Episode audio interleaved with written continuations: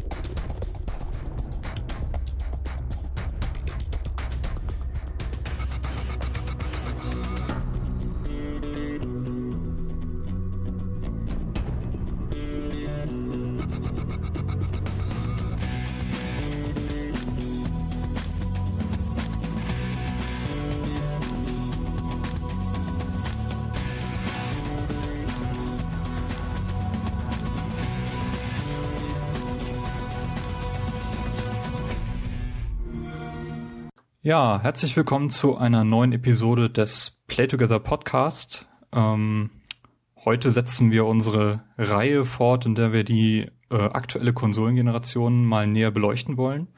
Im Januar haben wir angefangen mit der PlayStation 4, die wir zwei Monate nach Release ähm, ja intensiv durchgenommen haben.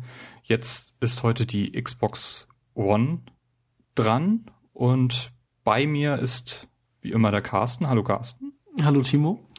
Dann haben wir wie beim letzten Mal vom Daily D-Pad den Benjamin dabei. Grüß dich. Hi, Hi Timo. Äh, Sebastian ehrt uns mal wieder, den ihr vielleicht aus unserer uralten Forza-Folge schon kennt. Grüß dich. Hallo Timo.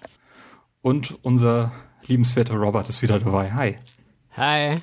Und ich bin wie immer der Timo.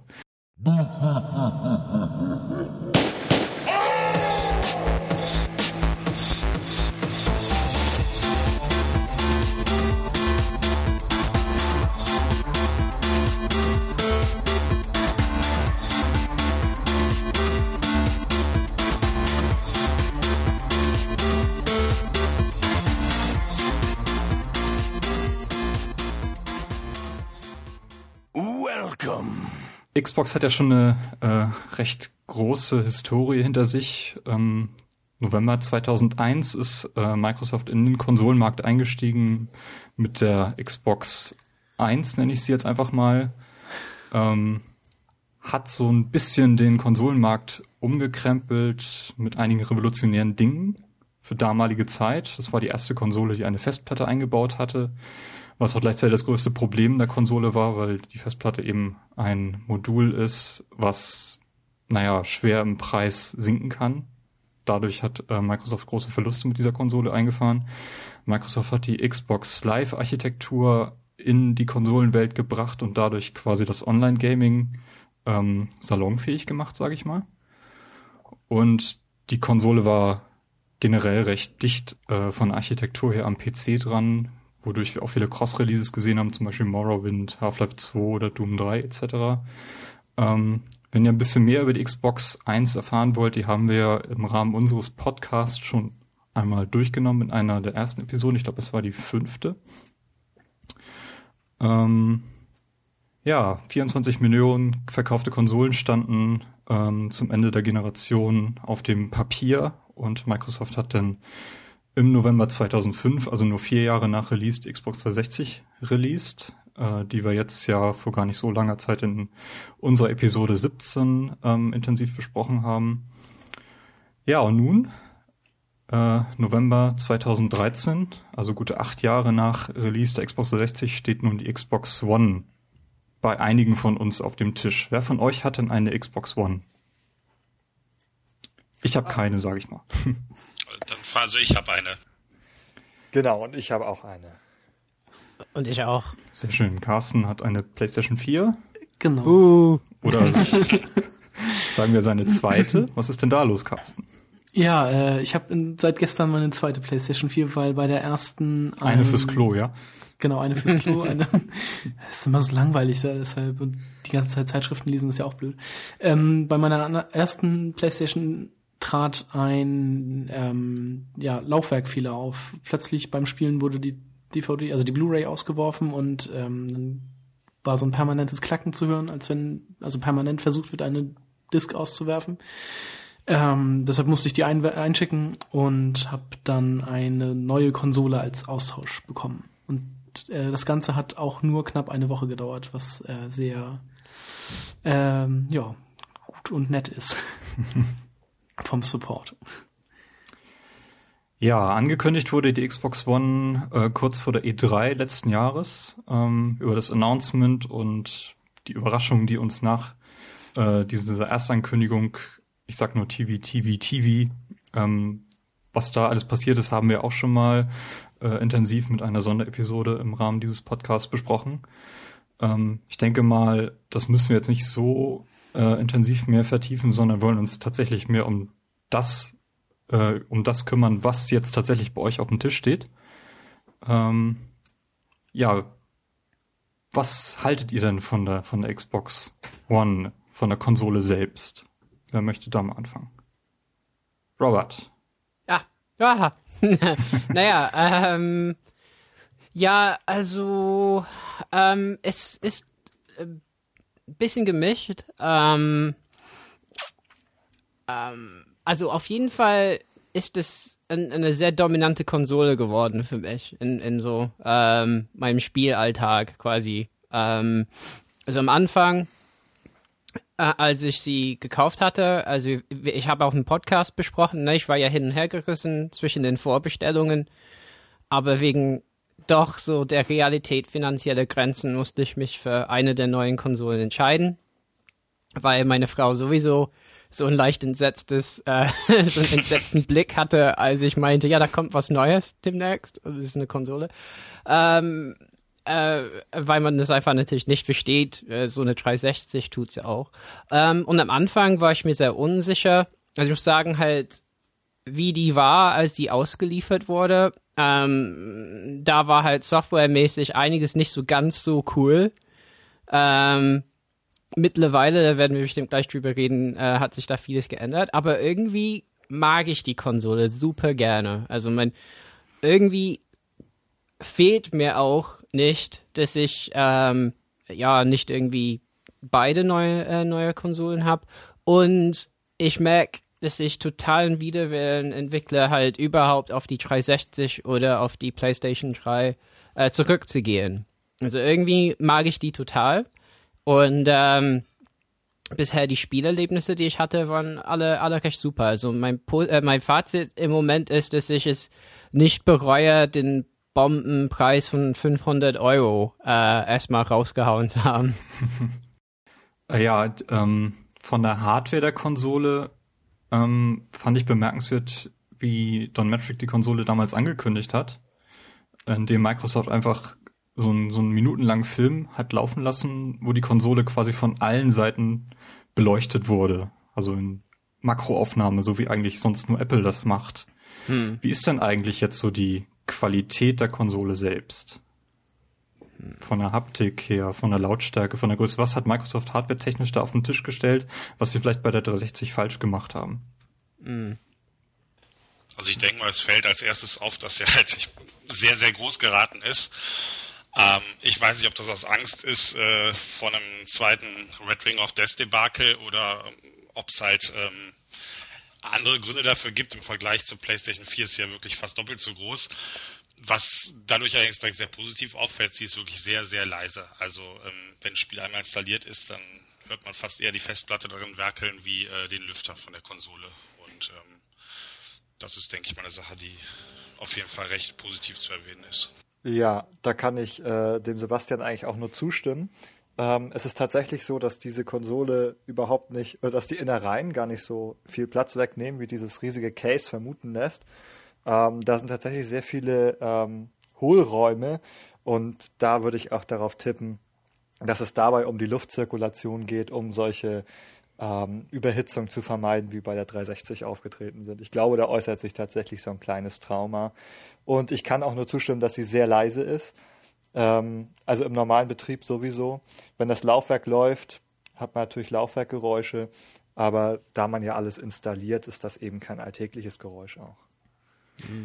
Es ist auch keine optionale Installation mehr. Also es ist wirklich so, dass das Spiel eingelegt werden muss und sich Ja. erstmal installiert, ne? Ja. Also ich, ich ähm, bin ja auch jemand, der ähm, sehr neurotisch mit Konsolen umgeht. Also ich habe echt da voll eine Macke, muss ich sagen. Wenn meine Frau ab und zu ein Spiel mit mir spielt, frage ich immer, meinst du, die Konsole ist lauter? Und das mache ich bei jeder Konsole bisher. Ähm, und bei der, ich muss halt sagen, so die Xbox One ist so ein bisschen zwischen, ähm, also die Slim, die PS3 Slim, wenn man die angemacht hat, ne, die war super leise für die ersten fünf Minuten. Und dann egal, was ich damit gemacht habe, äh, äh, ging, ging der Lüfter irgendwann eine Stufe höher und dann noch eine Stufe höher und bei Last of Us oder Uncharted dann halt irgendwie äh, echt lauter, ja. Und äh, die One ist so ein bisschen über halt äh, äh, über diese erste Stufe, ähm, aber wird halt nicht nicht nicht lauter oder so. Also Ja. bleibt halt konstant. Und wenn man halt das Ohr dran hält, dann hört man einfach, wie diese riesige, riesige Lüfter halt so, so halt fu- fu- fu- macht halt. Also das ist wirklich halt so groß. Das macht halt Geräusche. Aber äh, bleibt irgendwie ähm, ziemlich gleich, was mir auch gefällt irgendwie. Und wenn man die Hand drüber hält, merkt man da, da kommt eigentlich nicht so wirklich äh, so die Mörderhitze raus. Also es Ja. ist halt eher so lauwarm. Und die Seiten bleiben immer recht kühl. Ich denke, das war auch eine bewusste Designentscheidung, also mit dem großen Lüfter, damit sie, also sie wollen damit ja auch nicht nur uns, uns Gamer, sondern allgemein ansprechen, so allgemein ins Wohnzimmer. Und ähm, dass sie halt wirklich sehr, sehr leise ist und deswegen haben, hat sie halt diesen großen Lüfter, ähm, der halt sehr langsam dreht dadurch und, und nicht irgendwelche kleinen Lüfter, die dann durch irgendwelche Röhren das Ganze rauspusten und, und ähm, deutlich schneller drehen müssen.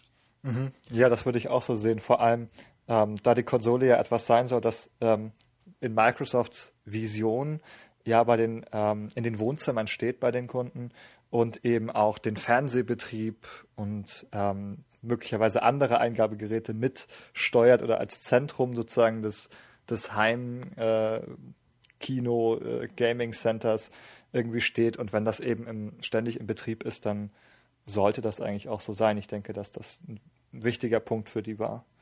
Ja. Also das Einzige bei mir, Timo kennt es, äh, wir sind beide so, äh, äh, wir haben beide einen Schaden von, von den ähm, Powerbricks, also von den, ne, von den Netzteilen der Xbox, äh, die wir hatten. Und ähm, tatsächlich bei der One gibt es sehr verschiedene Geräusche, die die verschiedene Modelle halt irgendwie erzeugen. Also ich habe da am Anfang ein bisschen abgewartet. Meine macht so ein bisschen, also ich höre den Lüfter, da ist ja auch, also es gibt drei Lüfter. Ne? Es gibt einen Lüfter in, in, in dem neuen Connect-Ding auch drin. Das höre ich nicht, aber da, da gibt es auch irgendwie einen Lüfter, einen ganz kleinen. Und im Netzteil. Und im Netzteil höre ich so, das ist so ein Tacker, irgendwie so, das höre ich ein bisschen. Äh, und da bin ich wohl irgendwie nicht so ganz alleine. Es gibt Leute, die irgendwie die Xbox One im Schlafzimmer aufgestellt haben und die wollen auch dieses, äh, äh, also die stellen das nicht in Energiesparmodus, sondern in diesem, in diesem Modus, wo man das halt sofort mit dem, mit der Stimme anschalten kann und beschweren sich, dass sie halt nicht schlafen können, weil die, weil der Lüfter im Netzteil halt die ganze Zeit läuft. Da muss ich Ähm, zustimmen, ja. Das, ja. Der läuft tatsächlich. Wenn man diese Konsole in dem Ready State sozusagen betreibt, dann ist das vernehmbar, wenn es wirklich still im Raum ist.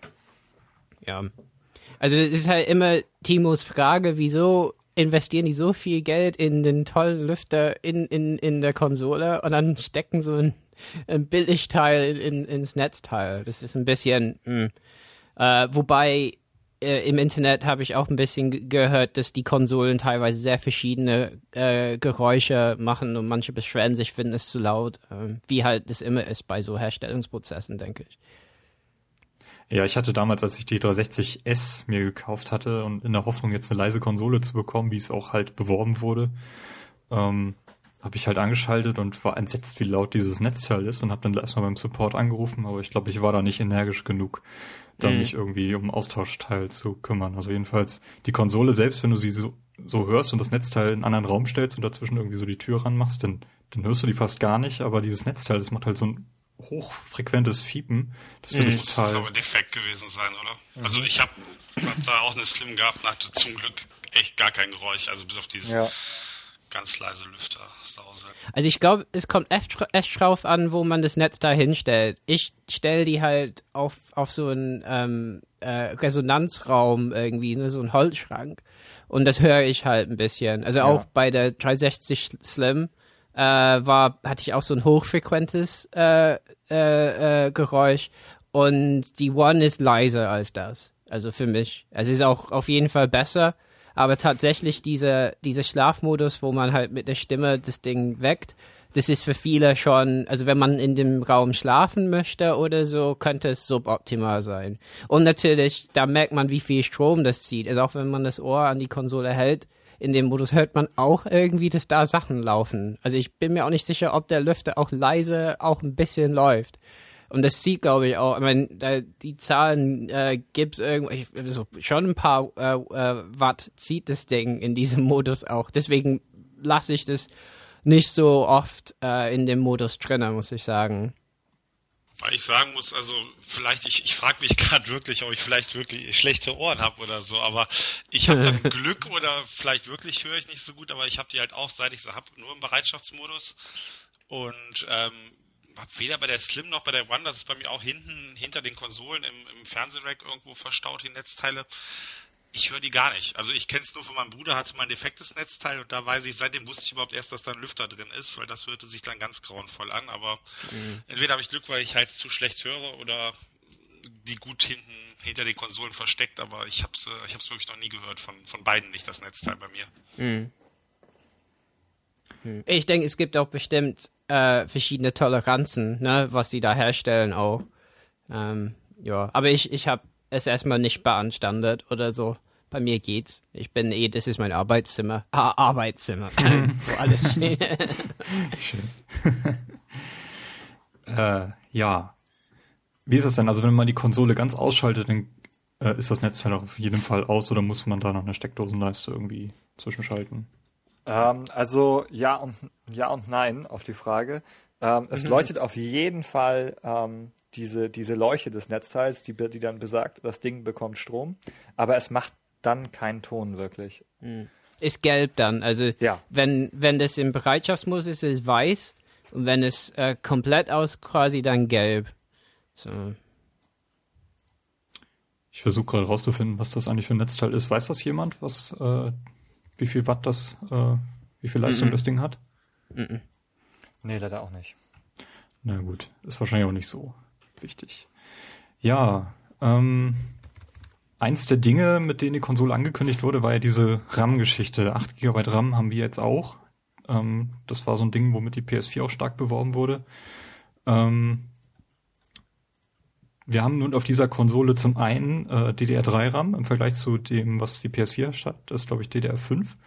Und wir haben ähm, wahrscheinlich auch ein sehr viel mächtigeres OS, was auch sehr viel mehr Speicher in, äh, benötigt. Ähm, habt ihr da irgendwelche Informationen oder ist das irgendwie relevant? Dass, also, ja? soweit ich es öfters gelesen habe, ob das Microsoft jetzt selber jemals genauso bestätigt hat, das, das kann ich jetzt nicht sagen, aber es war halt sehr oft auf verschiedenen Technikseiten zu lesen, war halt von Microsoft von Anfang an der Plan, mit 8 Gigabyte in die äh, Next-Gen zu starten, weil sie halt die ganzen Multimedia-Anwendungen und die Apps, die nebenbei laufen und alles äh, haben wollten und da 4 Gigabyte als zu wenig gesehen haben. Und ähm, das Problem war wohl in der Konzeption damals, dass damals mit GDDR5 wäre es einfach viel zu teuer gewesen, mit, äh, wenn man 8 GB genommen hätte. Deswegen ist dort recht schnell mit ähm, dem DDR3-Speicher geplant worden.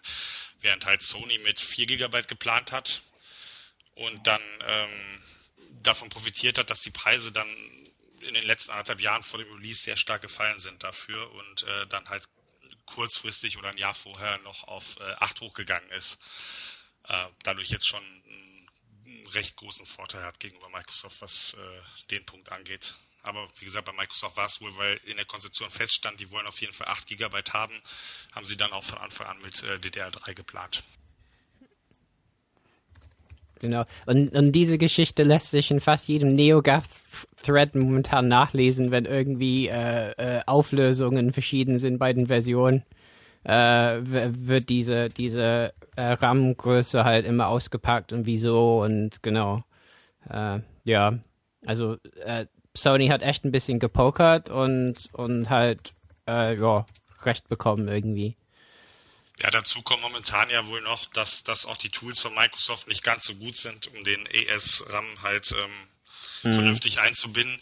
Ich denke mal, das wird sich auch noch verbessern, aber es ist halt schon einer der Gründe, dass Sony da einfach viel mehr Bandbreite hat und dementsprechend, ähm, ich glaube, Microsoft mit der Karte, die Sony drin hat, also beziehungsweise mit dem mit der Power, die die Grafikkarte hat, würde in der One überhaupt keinen Sinn machen, weil es halt von, von der Speicheranbindung zu, zu langsam wäre. Ähm, mhm das ist halt so einer der Punkte, warum wahrscheinlich die kleinen Unterschiede in Auflösung halt vorhanden sind und wohl zumindest, wenn auch geringer als jetzt auch vorhanden bleiben werden über die über diese Generation hinweg. Mhm. Um nochmal zurückzukommen ähm, auf dieses äh, sogenannte mächtigere OS, ähm, das ist tatsächlich so. Also es ist so, dass für dieses ähm, Xbox One OS 3 GB RAM ständig reserviert sind. Das bedeutet, dass sozusagen für die Spiele 5 GB und eben der ähm, Spezialrahmen sozusagen noch zur Verfügung stehen. Ähm, es ist so, dass ja auch sehr, sehr viel Multitasking und ähm, gesnappte Apps sozusagen, gleichzeitig laufen, äh, möglich ist oder auch, auch, möglich sein soll per Konzeption. Und ich denke, dass das ein wichtiger Punkt war, um da sozusagen da eine einigermaßen flüssige ähm, Darstellung zu haben, dass das diese Entscheidung dann in die Richtung gegangen ist, dann mehr Speicher zu reservieren. Abs mhm. Absolut, weil der, der Plan war ja von Anfang an da, dass sie es so wollen und deswegen haben sie halt gesagt, wir müssen auf jeden Fall die 8 GB haben, weil wenn wir irgendwie am Ende 4 haben und dann nur 2 fürs OS und das funktioniert nicht so richtig, nur 2 für die Spiele, dann ist es auch nichts Halbes, nichts Ganzes. Und Sony ja. hat halt einfach ein bisschen Glück gehabt, weil sie mit 4 geplant haben am Anfang und dann die Preise recht stark gefallen sind. Dann lass uns doch da langsam mal so hinkommen zu diesem OS. Ähm, du hast ja schon mit dem Multitasking angefangen. Äh, so eine Konzeption von der Xbox One ist ja, dass ähm, eigentlich alles eine App ist. Everything is an App, äh, bis hin zum Browser, der dir die Achievements anzeigt. Das war ja vorher nicht so. Was ist denn das Kriterium? Also was kann denn alles gleichzeitig nebeneinander laufen? Was gehört zu diesen drei Gigabyte, die im OS sind und äh, was nicht? Okay, ja. Ähm, das ist tatsächlich etwas, das ein bisschen von den Entwicklern abhängt. Ähm, es gibt beispielsweise Apps, die sind snapbar. Und es gibt Apps, die sind eben nicht snapbar. Also das Snapbar bedeutet, die kann man sozusagen als eine Art Bild im Bild gleichzeitig mitlaufen lassen, während man zum Beispiel ein Spiel spielt. Und da hängt es eben von den Entwicklern ab, ob sie diese Funktion anbieten. Ähm, ein Beispiel eben, man kann ähm, den Party-Chat als Xbox äh, One App äh, snappen praktischerweise. Man kann das aber zum Beispiel auch ähm, mit der Amazon Love Film App machen und während man spielt auch einen gesnappten Film nebenher noch schauen. Ähm, es gibt Apps, bei denen funktioniert das zum Beispiel nicht so gut. Ich kann zum Beispiel meine Freundesliste nicht snappen, ähm, was sehr schade ist. Es kommt da eben auf das Angebot an. In dem Fall ist es eben nicht gedacht gewesen, dass ich meine Freundesliste snappe. Ähm, ich nehme an, dass äh, solche Sachen, wenn sie praktisch sind, nachgereicht werden, auch von Microsoft selber. Ansonsten hängt es eben von den Entwicklern ab. Und was das angeht, was sozusagen sonst auch nebenher oder gleichzeitig laufen kann, also ist auf jeden Fall immer nur ähm, ein Spiel. Äh, wenn ich ein anderes Spiel starte, wird sozusagen die Instanz dort ersetzt. Also das ist sozusagen, ähm, da kann ich jetzt nicht irgendwie äh, Titanfall im Spiel haben und dann etwas anderes starten. Ähm, da war zumindest meine bisherige Erfahrung so mit den Spielen, die wir hatten, dass die sich immer gegenseitig ersetzt haben im Speicher. Also ja, das ist auch so gewollt. Ja. ja. Also es war ja zum Beispiel mal angedacht, ähm, wenn ich mich am Anfang erinnere, dass man irgendwas anderes spielen kann, während so ein Matchmaking-Prozess im Hintergrund läuft. Ich weiß gar nicht, ob das dann trotzdem noch funktioniert. Also ich weiß auf jeden Fall, wenn ich Titanfall ausmache und zum Beispiel in Achievements gehe, dass das Matchmaking im Hintergrund weiterläuft und mir auch dann eine Notification setzt. Ähm, übrigens, wir haben ein Spiel gefunden. Also man, das heißt, man kann das Spiel verlassen, irgendwas anderes machen und da passieren noch Dinge. Das ist auch machbar, aber ich weiß nicht, ob das noch funktioniert, wenn man in einem anderen Spiel ist. Nee, das nicht, genau. Mhm, also, ja. also quasi ähm, dieser Hypervisor äh, ist, glaube ich, äh, so die Dreifaltigkeit irgendwie, ne? So irgendwie OS, Apps und Spiel. Und das heißt, mhm. äh, äh ein Spiel äh, kann nur ein Spiel gleichzeitig kann laufen. Und deswegen gibt es auch dieses Trolling, ne? wo man, wenn man in, in den Raum läuft und sagt, ähm, Xbox, gehe zu, und dann sagt man den Spielnamen, während jemand ein anderes Spiel spielt, und dann verlieren die den Speicherstand oder so, ne, wo die gerade sind, weil es einfach wechselt. Und, und da haben die tatsächlich noch keine Sicherung eingebaut oder so, äh, wo es sagt, sind sie, sind sie sicher, dass sie, dass sie wechseln wollen oder so. Genau. Ja, ja. Aber bei Titanfall mache ich das, also äh, in Vorbereitung für, für unsere Aufnahme habe ich mir überlegt, was da anders ist. Und zum Beispiel in Titanfall, also wenn ich auf ähm, Matchmaking warte, das dauert ja oft so 80, 90 Sekunden oder so, äh, wo das runterzählt. Da gehe ich auf so irgendeinen App und schaue was und so. Äh, und es ist mir gar nicht aufgefallen, dass ich das mache, ne? weil es wirklich recht schnell geht. Wobei ich natürlich einen Vergleichsmaßstab, also ich höre nur von der PS4, dass die sehr, sehr schnell sein soll, ne? im Wechseln, sehr zügig. Und ähm, ähm, aber das geht auf jeden Fall. Und da kann man, äh, es ist nicht wie für bei der 360, dass man immer nur so auf, auf äh, den Guide-Button so gelangweilt drücken konnte und so ein bisschen äh, durch Menüs blättern oder so. Ich denke, da muss man auch noch unterscheiden. Also es ist ja, es ist ja durchaus so, dass Apps, die nicht andockbar sind, also ich bin mir jetzt gar nicht sicher, aber ich glaube, YouTube ist nicht andockbar, dass Nee, geht die nicht, trotzdem, geht nicht, ja, dass genau. die halt trotzdem im Hintergrund laufen können und ich halt auch, wenn ich Forza spiele, sagen kann, geh zu YouTube, da was mache und dann halt direkt wieder ins Spiel zurück. Also dass Ja. auch die App im Hintergrund läuft, auch wenn Mhm. sie halt nicht andockbar ist. Das sind nochmal Genau, zwei also Apps getrennte und Dinge. Spiele, ja, genau, Apps und Spiele können nebeneinander herlaufen. Das funktioniert auch sehr gut mit Skype. Ähm, das ist auch immer eine sehr gute Alternative für Kommunikation. Wenn man sich nur aus diesen Spielchats und so weiter völlig zurückziehen möchte, kann man auch immer während des Spielens äh, skypen. Ähm, die Videoübertragung wird dabei ähm, pausiert, aber der ganz normale Audiochat über Skype funktioniert dann auch super nebenher. Was ein bisschen schade ist, dass, oder wo ich noch nicht ganz hintergekommen gekommen bin, nach welchen Kriterien das abläuft, ist, dass halt manche Apps, ähm, speziell Twitch, nur laufen, wenn sie angedockt sind. Das heißt, wenn ich dann bei Twitch was streamen möchte, dann, dann muss ich, also zumindest war es der Stand vor zwei Wochen, wo ich es mal probiert habe, äh, dann muss ich halt ähm, die App angedockt haben und habe halt einen kleineren Bildschirm zum Spielen. Und ähm, das wäre schön. Auf der Playstation kann man halt unterscheiden. Also ob man die Kommentare lesen möchte, die andere schreiben, dann hat man eigentlich das fast ähnlich, so ein kleineres Fenster und ähm, ein Drittel oder, oder ein Viertel ist halt, ist halt ähm, nicht fürs Spiel. Und ähm, wenn man es aber ausstellt, hat man den kompletten Bildschirm und streamt trotzdem. Und auf der One war es bisher so, dass man halt, wenn man bei Twitch streamt, halt immer dieses Fenster an der Seite angedockt hat von Twitch. Okay, wenn man das entdockt, äh, geht die App dann aus oder was passiert bei Twitch? So war es bei mir. Also ich hoffe, Okay. das sind immer so so gefährliche Hype, äh, gefährliches Halbwissen. Das also vor zwei Wochen, wo ich es getestet habe, danach habe ich es nicht mehr gemacht, war es definitiv so, dass sobald man die App abgedockt hat, äh, hat die Übertragung auch geendet. Ob da jetzt schon ein Patch gekommen ist oder was geplant ist, kann ich nicht sagen, aber das ist halt schon schade, weil Ja. es angenehmer wäre, wenn man da den ganzen Bildschirm hat und trotzdem streamen kann. Also meine Erfahrung ist da eben, dass es Entwicklersache ist, wie die das implementieren. Ja. Die Möglichkeiten sind halt da, das unterschiedlich zu machen. Und ja, wenn das so ist bei Twitch, wäre es in der Tat ja wünschenswert, wenn das nochmal auch im Hintergrund laufen kann. Also ich hatte es einmal probiert und da ging es, glaube ich. Aber ich bin mir da nicht sicher. Also ich glaube, ich konnte dann Fullscreen dann einstellen irgendwie. Aber ich bin mir da gar nicht mehr sicher. Ja, wie gesagt, ich habe es, glaube ich, als gerade raus war, habe ich es mal probiert, weil ich die Qualität auch mal schauen wollte und ähm, habe es dann halt mal probiert und da habe ich es abgedockt und da war der Stream sofort aus. Aber vielleicht ist Ja. ja. inzwischen ein Patch gekommen, das kann ja gut. Aber, aber das ist, finde ich, schon so ein Problem der, ähm, ja, der Semantik von diesem Docken. Ne? Also, ja, auch auf Deutsch heißt es ja nicht snappen, äh, snap oder so, oder snappen oder so, das heißt docken. Ne? Weiß ich auch. Also ich finde abdocken auch ein bisschen abartig, muss ich sagen. so. Und äh, wie man auch merkt, also meistens äh, sind die Wörter länger auf Deutsch, äh, so auf Englisch heißt ja unsnap und auf äh, Deutsch Ja. muss man abdocken. Ja, ja.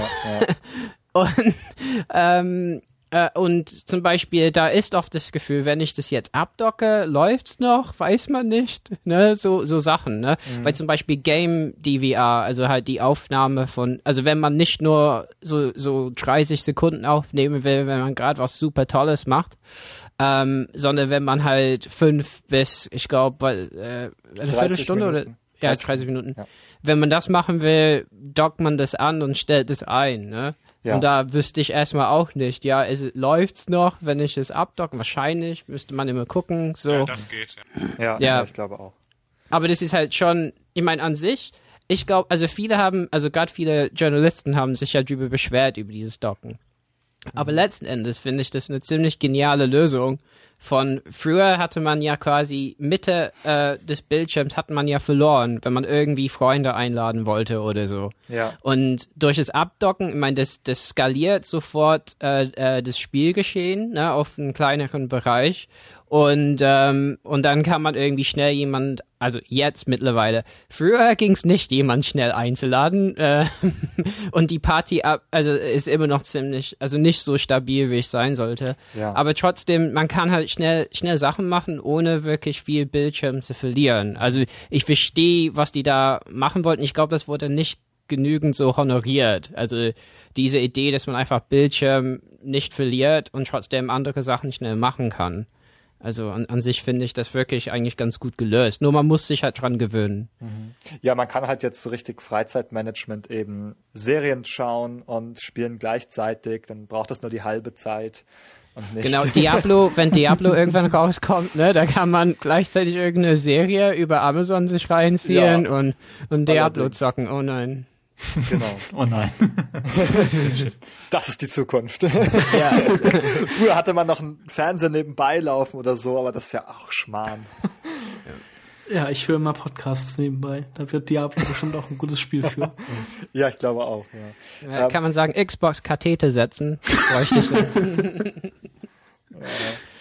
Ich würde tatsächlich, äh, wo du das angesprochen hast, auf die Sprache ähm, zu sprechen kommen äh, wollen, ganz gerne. Nämlich, weil das auch ein Punkt ist, der mich äh, sehr stört tatsächlich. Und zwar ähm, ist es so, äh, dass die Sprache, die, die Spracheinstellung für die Xbox an die Region gebunden ist. Ich kann nicht meine Region und meine Sprache getrennt voneinander ändern. Was ich nicht verstehe, wirklich. ähm, es ging auf der Xbox 360 ging es und es geht auf jedem anderen Gerät. Warum sollte es auch nicht so sein? Ja, ich kann das ja auch geht bei jedem Wecker sogar. Ja. Jeder, jeder Ja. Radiowecker, da kann man einstellen, was für eine Sprache man haben will, egal in welchem Land man gerade ist. Ja, ja, genau. Und ich ähm, bin etwas äh, erschüttert. Ich habe schon Foren damit zugespammt online, warum denn das so ist. Und ich habe Major, Major Nelson einen wütenden Tweet geschrieben, aber irgendwie möchte niemand sich auf dieses Thema einlassen. Offenbar stört es nur mich. Ich weiß es nicht. Das Ähm, kenne ich allzu gut. Nur mit einem Thema. Ja, Ja, also jeden- da äh, müssen unsere Tweets auch so sich gekreuzt haben oder so, weil ich habe hier auch, also ich habe, also wenn wenn du in meine Timeline guckst, ich habe äh, den Service ab und zu so richtig, Ja. bin denen richtig blöd gekommen. Ähm, und ich habe auch äh, in letzter Zeit eine, eine ziemlich unschöne Geschichte hab, gehabt, weil ich äh, wegen dieser Einstellungen auch mein Konto äh, in, in UK halt, also in, in Mhm. Das Vereinigte Königreich halt migriert habe, ne? Weil ich Ja. da auch eine Kreditkarte hatte. ja, Aber ähm, dann haben die äh, mein PayPal da gesperrt und ja. ähm, und dann äh, gab es echt eine unschöne Geschichten. Ich habe auch versucht, denen zu erklären, wieso ich das gemacht habe. Dass es nicht mir nicht darum ging, irgendwie Spiele billiger zu bekommen, was auch gar nicht ging, ähm, weil die nicht billige waren, Ja. ähm, nur in den USA eigentlich. Ja. Aber das ist um die äh, Spracheinstellungen ging. Ja. Und irgendwie, irgendwann geben die manchmal zu, ja, äh, irgendwie wissen wir darum. Ähm, und manche, äh, äh, manche sagen, nee, das geht doch. Und dann sagt man denen, nee, nee. Also vielleicht müssen wir es erklären. Ne? Also bei der 360 war es irgendwie so, da gab ja zwei unabhängige Einstellungen. Also irgendwie Language Land, and Locale. Genau. Und, und das heißt, man konnte, also ich hatte das halt immer, dass ich irgendwie Deutschland und dann Englisch hatte. Genau. Das hatte ja. ein bisschen zur Folge, dass es verwirrend war, dass äh, quasi äh, ähm, manche Menüs halt auf, Eng äh, auf Deutsch waren. Also ja. Ich kann es dir, Einstellungen Ja, ich hießen ich- im. Genau, sorry. Ja, kein Problem. Ich wollte ich wollte dir nur kurz erklären, glaube ich. Und zwar ist es Ja. so, dass äh, wenn du äh, dein, dein Standort änderst, wird der entsprechende Marktplatz geladen. Also weil die Marktplatzinhalte ja unterschiedlich sind für die Länder. Beispielsweise in Deutschland bekommst du dann keine indizierten Inhalte und es werden Preise in unserer Währung angezeigt und so weiter. Das war auf der 360 so, das ist im Endeffekt auf der Xbox One auch so. Ähm, und das hängt eben von deiner, ähm, von deinem Standort ab, den du da, den du da eingibst. Und dann, der wählt Genau. dann automatisch die, deine Sprache, der wird dann von online geladen oder so und hat dann die Spracheinstellung. Ja. Und, und bei der Xbox One ist es halt so, irgendwie haben die das für eine tolle Sache äh, gehalten, dass man für gewisse Sprachen oder gewisse Länder nur gewisse äh, eine gewisse Auswahl hat. Ja, genau. Und wenn man die Konsole auf Deutschland stellt, dann steht nur Deutsch zur Genau. Verfügung. Weil man hier nur Deutsch sprechen kann. Es geht Das- einfach das- nicht anders. genau. Das ist irgendwie so ein typischer Punkt. Microsoft möchte es manchmal dem, denkt es, dass sie das dem Kunden besonders einfach machen und besonders unkompliziert und, und meinen es wahrscheinlich sogar gut, aber letztendlich, das, das ist in manchen Spielen von, also die exklusiv von Microsoft Studios sind, so finde ich, und bei vielen, was halt das, das ganze System rund um die Xbox angeht, machen es dadurch aber den Leuten, die irgendwie ein bisschen Auswahl haben wollen oder ein bisschen was einstellen können, äh, nur viel schwieriger. Und der normale Kunde, der es halt nicht möchte, der merkt so oder so nichts davon. Der würde sich, wenn die Möglichkeit Bestände nicht in dieses Menü verirren, ähm, und also für ihn ist es gleich, aber für die Leute, die es halt umstellen wollen, ähm, ist es halt dann ja recht ärgerlich wie bei euch beiden. Und ähm, Ja, ich- irgendwie das ist, ja. zieht sich wie so ein roter Faden durch manches, was Microsoft macht. Und, und noch eine Geschichte ist, die Spieler haben nicht mehr eine Spracheinstellung, eine eigene. Das heißt, alles passt sich an. Es ist echt so äh, von oben, also echt top-down, was du da eingestellt hast. Da werden die Spiele äh, danach gerichtet und wenn man im Spiel ist, zum Beispiel man will Englisch haben oder so, dann stellt man es auf ein englischsprachiges Land. Dann Ja. wird man, kommt man nur in den Store für dieses Land. Ja, und genau, braucht genau, dann eine ja. Kreditkarte mit, mit der Währung dieses Landes, was ich zum Beispiel hatte, aber benutze meine Karte nicht, also habe ich PayPal da benutzt und mittlerweile sind, also bei NeoGAF zum Beispiel gab es einen Thread darüber, ne, dass Leute USA nutzen, um billige Spiele zu bekommen. Ja. Und das blocken die jetzt. Die haben eine, ich meine, ist ja klar, das ist ja auch blöd irgendwie. Ähm, und mittlerweile haben die PayPal geblockt, wenn es äh, nicht zum Land gehört, in dem Ja. man gerade ist. Ich glaube, das war von vornherein sogar so. Ich habe das nämlich von Anfang an gleich mal ausprobiert. Also ich würde dieses ganze Problem gerne noch mal kurz ein bisschen elaborieren, weil mich das, also es, weil es mich sehr stört und weil es auch sehr unpraktische Konsequenzen einfach hat. Wie du eben gesagt hast, also ich möchte meine Spiele gern auf Englisch spielen, in aller Regel. Ähm, Finde ich die Originalsprachausgabe besser. Also habe ich meine Konsole grundlegend immer auf Englisch eingestellt. Das habe ich bei der 360 auch schon so gemacht. So. Und äh, wie eben, äh, wie du eben auch schon gesagt hast, kannst du eben auch die Sprache in den meisten Spielen, zumindest ist mir auch keins bekannt, wo man es jetzt umstellen könnte im Spiel. Und so ist man eben darauf gezwungen. Also bin ich dann eben, äh, wähle ich mir eben äh, Großbritannien aus oder also UK oder äh, USA und ähm, um dann meine englische Sprache äh, auch zu bekommen für das System. Und eben, was auch zur Folge hat, was ich auch gerne auf jeden Fall nutzen möchte, sind die englischen Spracheingaben über Kinect. Ähm, ich finde die Deutschen auch nicht so gut und ich habe auch das Gefühl, dass er die Englischen besser versteht, dass die Spracherkennung da besser ist. ja, finde ich auch. Aber ja. bei mir ist es klar. nee, also das ist auch meine Erfahrung gewesen. Ich habe das sehr schnell umgestellt auf Englisch dann. Die Kommandos sind auch in der Regel, wie du gesagt, kürzer und eingängiger. Die deutsche Sprache ist eben häufig so ein bisschen umständlicher und hat so ähm, Wortkatastrophen wie abdocken. und ähm, genau, also und dann eben, wie du sagst, kommst du in die Marktplätze und kannst plötzlich nicht mehr bezahlen. Ähm, was ja auch einen verständlichen Hintergrund hat. Einerseits, dass man eben nicht möchte, dass man da jetzt aus den USA irgendwie äh, ohne irgendwo Steuern zu bezahlen, einfach dann die Spiele günstig ähm, aus deiner Konsole lädt. Mhm. Äh, genau, also da wäre einfach die einfache Lösung, lass es mich doch auf Deutsch stellen, lass mich dann eben meine deutschen Zahlungsmittel ähm, benutzen, denn die Zahlungsmittel sind auch landgebunden. Ich kann einfach nicht auf mein, ich kann auf mein PayPal oder ich kann nicht mal auf mein gesammeltes Geld in meinem Microsoft-Konto zugreifen, auf meine Euro, die ich da noch drauf habe, ähm, von ehemals Punkten, die umgewandelt wurden, ähm, weil das ja Euro ist und dann äh, kann ich das irgendwie in UK oder USA einfach gar nicht anwenden. Ja, und, und noch, eine, noch eine Katastrophe dabei ist, es ist nicht einfach, also vielleicht denken äh, äh, äh, die Hörer, wir, wir meckern auf hohem Niveau, ne? Aber wenn man die Sprache umstellt, dann ist es nicht einfach umgestellt, nein, es braucht einen kompletten Neustart Ja. des Systems. Ja. Und das dauert, das ist nicht schnell, ne? Das, ist, das fährt dann runter, muss dann wieder hoch und so, und das dauert schon so eine Minute oder, Ja. oder so manchmal. Und äh, gerade wenn man im, im Beta-Programm ist, dann dauert es sogar ein bisschen länger. Und, und, und, und das ist natürlich sehr unpraktisch. Und ich denke auch irgendwie ist damit verbunden ähm, dieses sehr schlimme ähm, Konzept, dass die, äh, wes weshalb die auch in vielen, äh, in verschiedenen Ländern auch die Xbox One noch nicht rausgebracht haben, also zum Beispiel die Schweiz oder so, weil das natürlich ein bisschen ein Albtraum ist, in welcher Sprache äh, äh, muss die Konsole funktionieren. Ja. Ähm, ja, und für Deutschland oder Frankreich war es einfach so, oder Spanien zum Beispiel auch, dann haben die einfach gesagt, eine Sprache, wobei USA das in verschiedene Sprachen äh, Ja. unterstützt. Und also das kann man auch Beispiel sehen. auch, ja. Ja.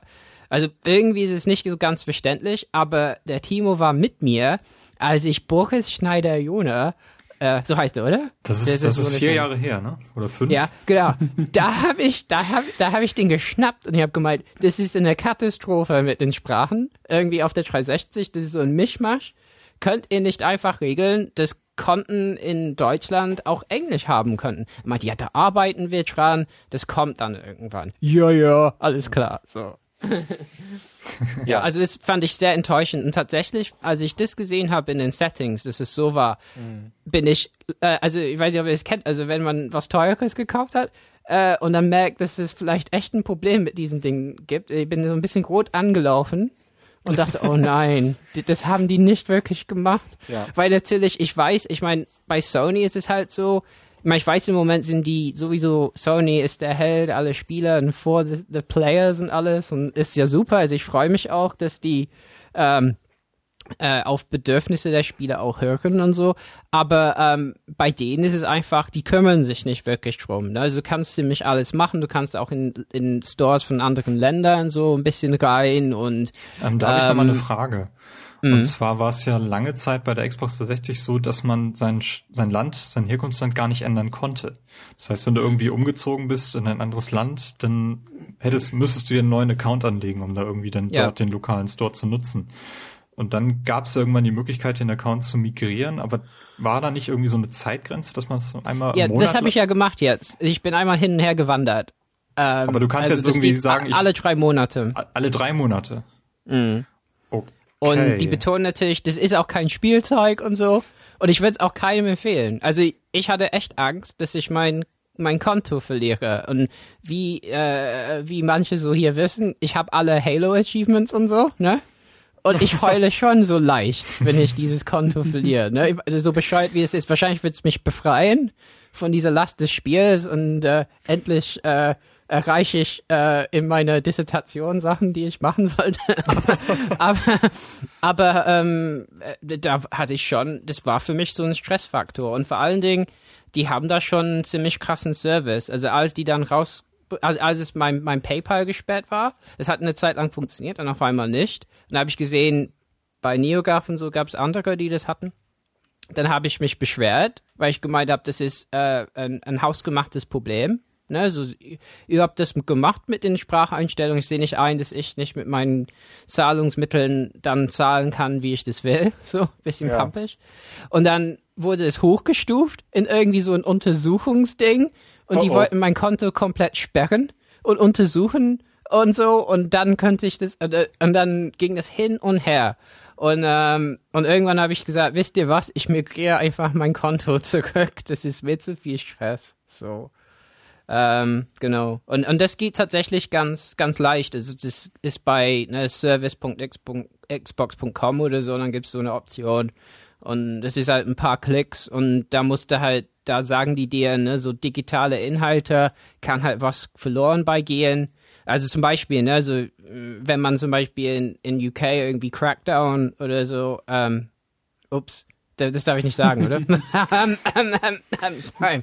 Ähm, wenn man irgendwas Indiziertes äh, gekauft hätte oder so, oder irg irgendein Spiel oder irgendein DLC oder so, was in dem Land nicht erhältlich ist, dann ähm, würde das halt verloren gehen, wenn man zurück migriert. Das ist klar.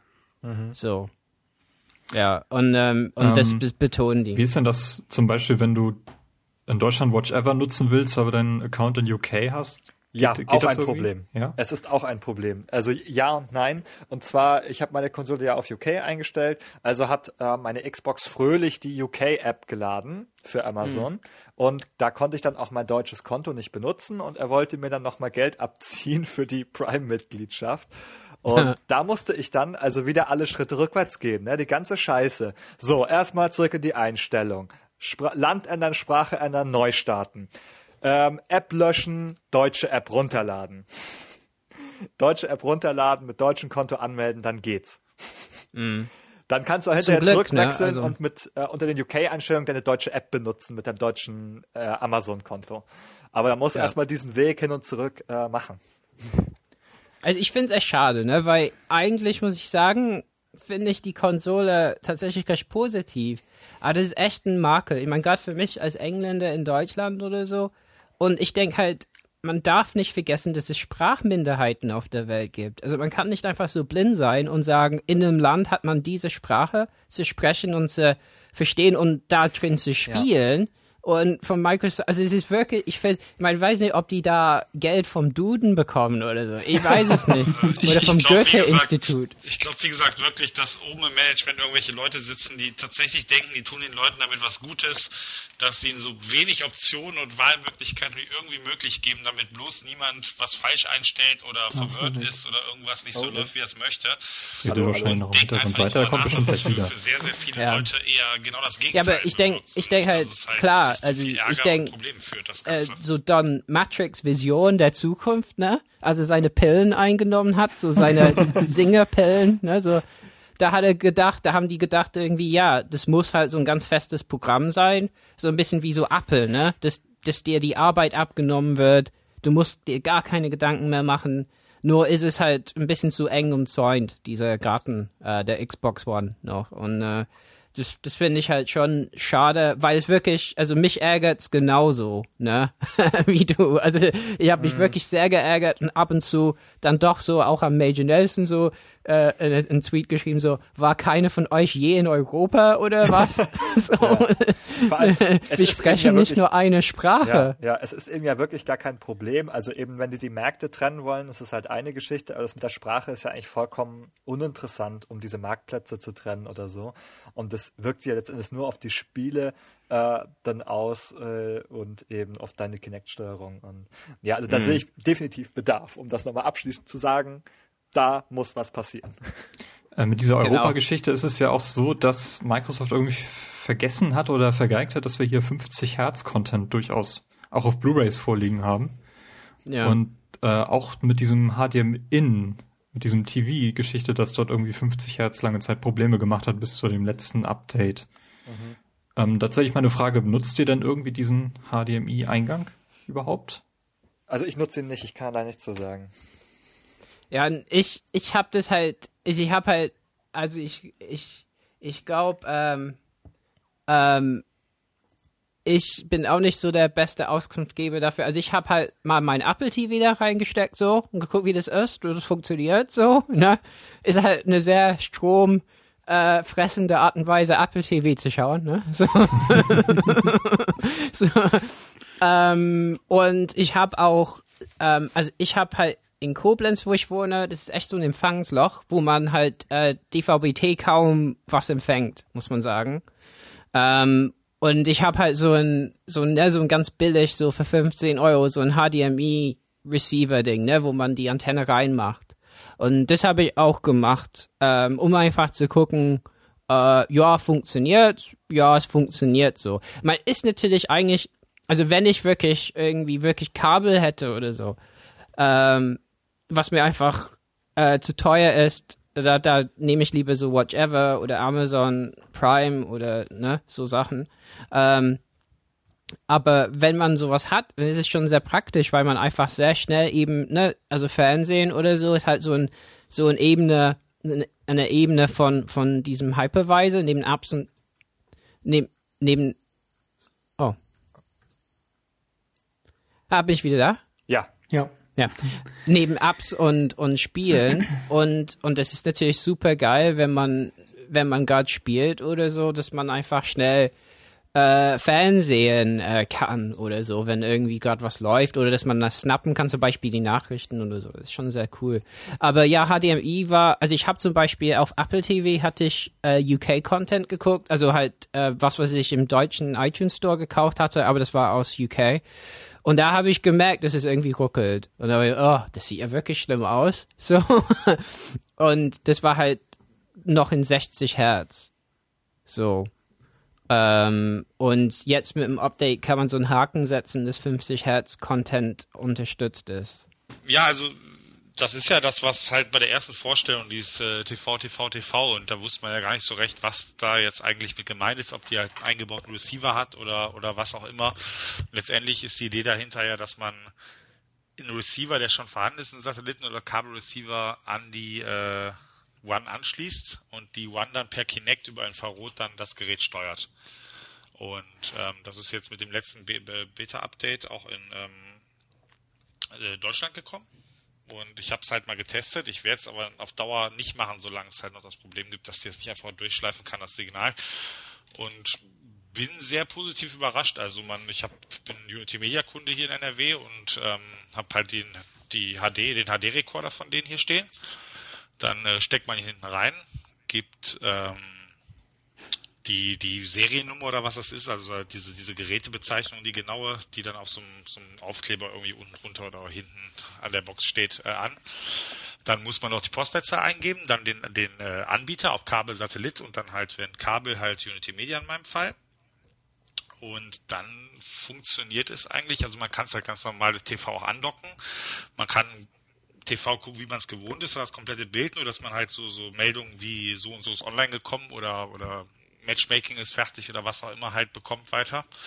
Und mhm. ähm, das Interessante ist, ich habe mich immer gefragt, wie die Box es quasi macht, wenn sie über Infrarot das Ganze steuert, dass wenn ich RTL sage, dass sie jetzt weiß, okay, in meiner Favoritenliste habe ich RTL auf 3 gelegt oder so, oder wenn ich halt Sky Sport HD1 äh, schauen möchte. Und das ist einfach so gelöst, dass die, deswegen fragen sie auch, welchen Anbieter man hat, dass die Box ganz, also dass die Software dann weiß, wie die Sortierung der Sender, also diese grundsätzlich erste Sortierung nach dem Sendersuchlauf ist, äh, in dem in der Postleitzahl, in dem Bereich bei dem Anbieter. Man stellt einfach die, äh, den, den Receiver dann einfach auf die Standard alle TV-Senderliste. Und wenn ich dann zum Beispiel jetzt, ich habe normalerweise Sky dann irgendwo auf 30 liegen und wenn ich dann, oder Sky Sport halt, und wenn ich jetzt sage Sky Sport HD2, dann geht's wirklich ruckzuck. Äh, Kinect gibt quasi einen Befehl, also auf 687, ich sehe nur ganz schnell die Zahlen und zack ist dann äh, Sky Sport HD2 da. Mhm. Und ähm, ich kann dann aufnehmen, ich kann stoppen, also ich kann auch kann das kann ich alles per Sprache steuern oder mit dem Controller. Und ich muss tatsächlich sagen, dass ich da positiv überrascht war, wie gut es funktioniert. Muss aber auch sagen, solange es nicht die Möglichkeit gibt, dass das Signal irgendwie durchzuschleifen durch die Box, wenn, wenn ich halt nicht die Box anhaben möchte, also die One, während ich äh, TV schaue, ähm, macht es für mich halt auch nur begrenzt Sinn, weil ich werde jetzt sicher nicht immer die, die One laufen haben, wenn ich Fernseh schaue. Das ist zwar auch nicht so oft, aber das macht auch nicht so viel Sinn.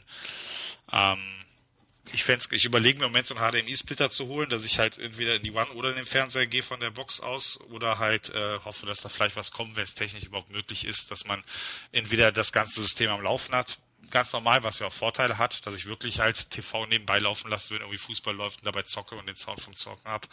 Oder ähm, ja, ob, also es wäre schön halt, wenn man es, wenn man es, wenn man es nicht möchte, dass die One aus ist und das Signal trotzdem über den HDMI-Port der One an den Fernseher weitergegeben wird. Und das ist bisher nicht möglich. Und ja. Ähm, du hast gerade Aufnahme gesagt. Kannst du das TV-Signal quasi aufnehmen? Ist das richtig? Nee, nee, das war jetzt, das ist auch, also wie gesagt, die, die Box selber steuert nur meinen Rekorder, der über HDMI in die Box geht und dann über das HDMI und dann halt da wie eine App halt verarbeitet wird. Das heißt, auf Vollbild gelegt wird oder, oder äh, angesnappt wird oder was auch immer, was ich damit machen möchte. Das heißt, wenn ich dann Aufnahme sage oder Pause, dann gibt Kinect per Infrarot meinem, meinem HD-Rekorder, der ja über HDMI reingeht, das, das, äh, den Befehl dazu. Das heißt, letztendlich sind das alles Funktionen, die meine, mein, mein äh, Receiver, also mein HD-Receiver oder Recorder ähm, hat und nicht die Box selber. Also es wird auch nicht auf der One aufgenommen, sondern sie steuert halt nur das Gerät. Und wenn das Gerät aufnahmefähig ist, dann kann sie das steuern. Weil sie halt wie so eine Multifernbedienung, wie so ein Logitech Harmony One halt alle Funktionen davon erkennt, alle Befehle. Nicht schlecht. Wobei das dann, ähm, ich denke für die meisten ist es eh nicht interessant, aber abzuschließen, ich bin immer noch der Meinung, weil zum Beispiel viele, die jetzt auch eine One haben, mit denen ich bei Forza fahre, sagen, ja, du hast das am Laufen und ich habe mir damals extra einen Fernseher gekauft, der schon, schon die ganzen äh, Receiver für AD und alles drin hat und wie mache ich das denn damit? Und damit ist es halt nicht möglich, weil die, die One kann zwar, man kann zwar seinen Audio-Receiver und Fernseher äh, mit eingeben und dann kann sie die auch anschalten und ausschalten und alles, aber der Hintergedanke ist ja, dass über HDMI ein Signal reinkommt und das wird dann halt verarbeitet das kann man dann halt aus kleine Fenster ansnappen und so. Und das geht halt mit dem TV nicht, weil ein TV das Signal halt nicht ausgibt über HDMI.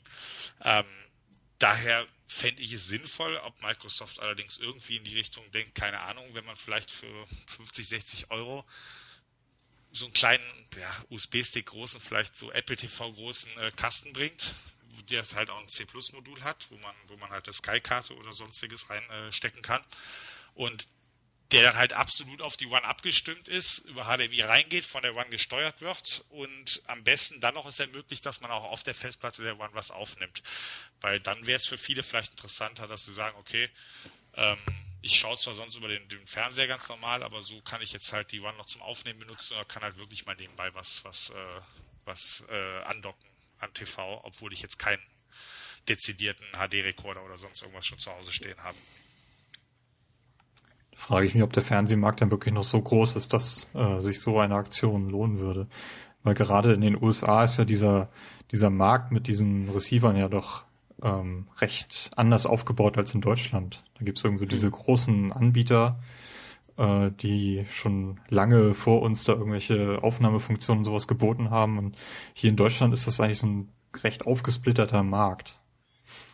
Ähm, und zum Beispiel, wenn du Sky-Kunde bist, dann kriegst du deinen Receiver, aber du kannst doch alles eigentlich quasi über Sky Go machen. Mittlerweile, das ist ja jetzt auch gerade gerade jüngst irgendwie aufgebrochen worden, dass quasi jeder jetzt Sky Go nutzen kann, der da irgendein Abo laufen hat. Ja, ich zahle noch, ich Idiot, weil mein Abo noch von vorher läuft. Mhm. Mhm. Ja, ich glaube, ich gerade auf Heise gelesen, dass jetzt auch die ganz normalen Sky-Kunden da irgendwie direkt Go nutzen können. Das ist ja auch in Deutschland, glaube ich, Xbox exklusiv. Also bis auf Apple, äh, also auf PlayStation gibt es, glaube ich, keinen Sky Go. Nee, wobei auf der One gibt es auch noch keinen Sky Go.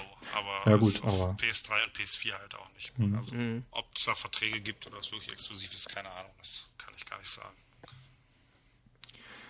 Gut, dann haben wir jetzt ähm, zum OS eigentlich fast alles gesagt. Die Firmware-Updates. Ähm, ist einer von euch im Beta-Programm? Ja, also da, um da noch ganz kurz äh, anzuhaken, ich will es nicht zu lang machen, weil wir ja mit der Sprache schon eine recht lange äh, Diskussion hatten.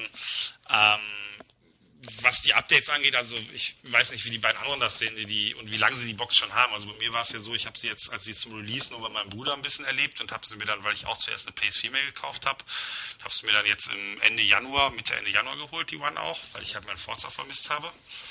Und ähm, ich finde, wenn man das, was halt Anfang November, wie es gelaufen ist und was man an Möglichkeiten hatte, mit dem vergleicht, was jetzt so der letzte Stand ist nach den letzten äh, Beta-Updates, ähm, ist das schon ein Riesensprung auf jeden Fall, was da alles gekommen ist an Möglichkeiten. Ähm, also zum Teil einfach nur Verschlimmbesserungen wieder rückgängig gemacht worden, wie, wie die Geschichte, dass man halt irgendwie nicht mehr zu Spielen einladen kann, sondern nur zu Partys und derjenige in der Party halt im Spiel dann darüber beitritt und so Geschichten. Aber ähm, meiner Meinung nach ist der Unterschied, also ich finde, da hat sich sehr, sehr viel verbessert. Ähm, jetzt mit dem letzten Update auch äh, Freundesbenachrichtigungen wieder. Also vieles, was auf der 360 funktionierte und wunderbar lief und jetzt auf der One, aber auch auf der PS4 nicht mehr so eingebunden. Also was ich ja lobenswert finde, ist äh, die Transparenz und jetzt auch die, die Häufigkeit, mit der die Updates da ähm, kommuniziert werden. Also diese es werden sehr viele Funktionen relativ zügig nachgeliefert, während wir früher so zweimal im Jahr so ein großes Update hatten, was dann auch Monate im Voraus dann äh, intensiv getestet wurde mit vielen Beta-Testern und so. Und äh, jetzt ist ja fast jeden Monat irgendwie so ein größeres Update, was auch wichtige mhm. und vermisste Funktionen quasi nachliefert. Ja, auf jeden Fall. Also das kann man, es gibt bestimmt vieles, was man kritisieren kann, aber das kann man auch noch, wirklich nur loben. Und ähm, wo wir vorhin halt ganz am Anfang darüber gesprochen haben, dass alles ja jetzt eine App ist am Anfang fand ich es halt doch sehr langsam. Wenn man dann auf, nur mal schnell auf die Freundesliste gegangen ist, ob jetzt über einen Kinect-Befehl oder über einen Controller, dann kam der Kreis und hat gerödelt, hat sich äh, drei, vier Mal gedreht und dann kam erst dann die Freundesliste. Und irgendwie, es wirkte alles, ähm, ja, es wirkte alles halt recht langsam. Und das, das war so auf der PS4, lief es halt super flüssig, super schnell und das hat mir nicht so gut gefallen. Und jetzt zumindest mit dem letzten Update bin ich der Meinung, dass da ist jetzt auf einem Niveau angekommen ist, wo es, wo es wirklich Spaß macht und, und die Sachen ähm, ruckzuck starten und äh, dann macht es halt auch mehr Sinn oder ist kein Problem mehr, dass es als einzelne App jeweils startet und deswegen halt eine gewisse Zeit braucht, bis es startet. Mhm. Genau, also der Freundes-App, die Freundes-App ist ja noch ein bisschen langsam. Ja. Ähm, und, und Party auch ein bisschen manchmal und stürzt auch ab und zu noch ab. Also ich bin auch im Beta-Programm. Ähm, und ja, also im Gegensatz zu 360 äh, habe ich schon das Gefühl, äh, da muss man ab und zu einen Absturz hinnehmen, eher, ja. Wobei bei diesen neuen Konsolen sowieso, das heißt ja nicht, dass die Konsole sich komplett aufhängt, ähm, sondern es heißt manchmal landet man wieder beim Dashboard zurück oder so oder sowas. Ähm, ja, aber ähm, find, also ich hatte ja die Konsole zum Start, habe aber nicht so viel mit Leuten äh, gemacht äh, online, weil halt keine andere Sau die Konsole gekauft hatte. so, aber ähm, irgendwie ähm, was damals, also weil halt die pa das Partysystem jetzt eine App ist, was da schwieriger war, war, dass irgendwie jedes Spiel halt eine eigene API braucht, um mit, mit Partys halt, also Partys herzustellen. Und ähm, äh, das ist halt super oft abgestürzt, wenn jemand halt ein anderes Spiel irgendwie angefangen hat und Leute rübergeholt hat. Und das ist auf jeden Fall jetzt viel, viel besser. Also jetzt, wenn man halt ein pa eine Party äh, startet, sieht man halt, da steht bei jemandem andere Aktivität oder so, wenn die in einem anderen Spiel Mhm, drin genau, sind. ja, ja. Und, ähm, und die werden auch, also bei Titanfall haben die jetzt zum Beispiel ein Update gemacht, dass man mit einem Left Trigger, also mit dem linken Trigger halt äh, sofort halt äh, äh, äh, äh, die Party-Sicht halt äh, rechts andocken kann und schnell halt jemand einladen kann. Also es, das wird schon schneller und ja, ich meine, so die, die Microsoft-Leute meinen, die hätten das System so konzipiert, dass die halt ziemlich schnell werkeln können und Sachen verändern können. Ähm, äh, und bisher ist es schon recht beeindruckend. Zum Beispiel jetzt erst äh, im Be Beta-Programm, ich glaube, sogar offiziell bin ich mir aber nicht sicher, da habe ich ein bisschen den Überblick verloren. Jetzt ist halt so, wenn ähm, das System geupdatet wird, äh, gibt es kein, also was sonst der Fall war, es war ein bisschen verwirrend für viele Leute, äh, wenn die das in diesem ähm, äh, Bereitschaftsmodus hatten, auf einmal war die Konsole nicht mehr bereit, ne? Und die haben ihre Konsole angeschrien, ne? So Xbox einschalten, Xbox einschalten und da kam nichts. Und ähm, jetzt ist es halt so, äh, weil halt ein Update gekommen ist, es musste halt total neu gestartet werden. Aber jetzt macht es das komplett alleine so. Also das heißt, bleibt im Bereitschaftsmodus, macht ein Update, ein komplettes System-Update einfach im Hintergrund. Ähm, genau. Wobei irgendwie habe ich das, den Eindruck, manchmal lasse ich die Konsole im Bereitschaftsmodus nachts und habe trotzdem den Eindruck, das Update ist nicht ganz gezogen worden und so. Aber äh, das ist alles Kleinkram. Okay. Carsten, wir beide waren ja bei Benny vor gar nicht so langer Zeit, um uns mal die Konsole zeigen zu lassen. Und äh, was mich auch sehr besonders interessiert hat, war der Controller. Deswegen Mhm. frage ich dich mal, wie hat dir denn als Nicht-Xbox One-Besitzer der Controller gefallen? Also ich bin ja Riesenfan vom Xbox 360 Controller, wie ich finde, mit, also ja, der beste Controller, den es so auf dem Markt gibt. Ähm, der One Controller ist ja eig eigentlich gleich. Es gab so ein paar Änderungen. Ich bin mir jetzt aber, ich weiß jetzt auch gar nicht mehr genau, wie das war. Ähm, die, ich glaube, die Position des Sticks und Knöpfe wurde ein bisschen verschoben. Beziehungsweise der Controller ist ein bisschen größer geworden, war das so? Nee, eher kleiner. Also die Kleiner? Knöpfe sind ein bisschen näher beieinander und die Sticks sind auch minimal kleiner geworden. Okay, dann war das vielleicht so. Also es fü- fühlte sich auf jeden Fall anders an als der 360-Controller, aber jetzt auch nicht ähm, so großartig anders, sag ich mal.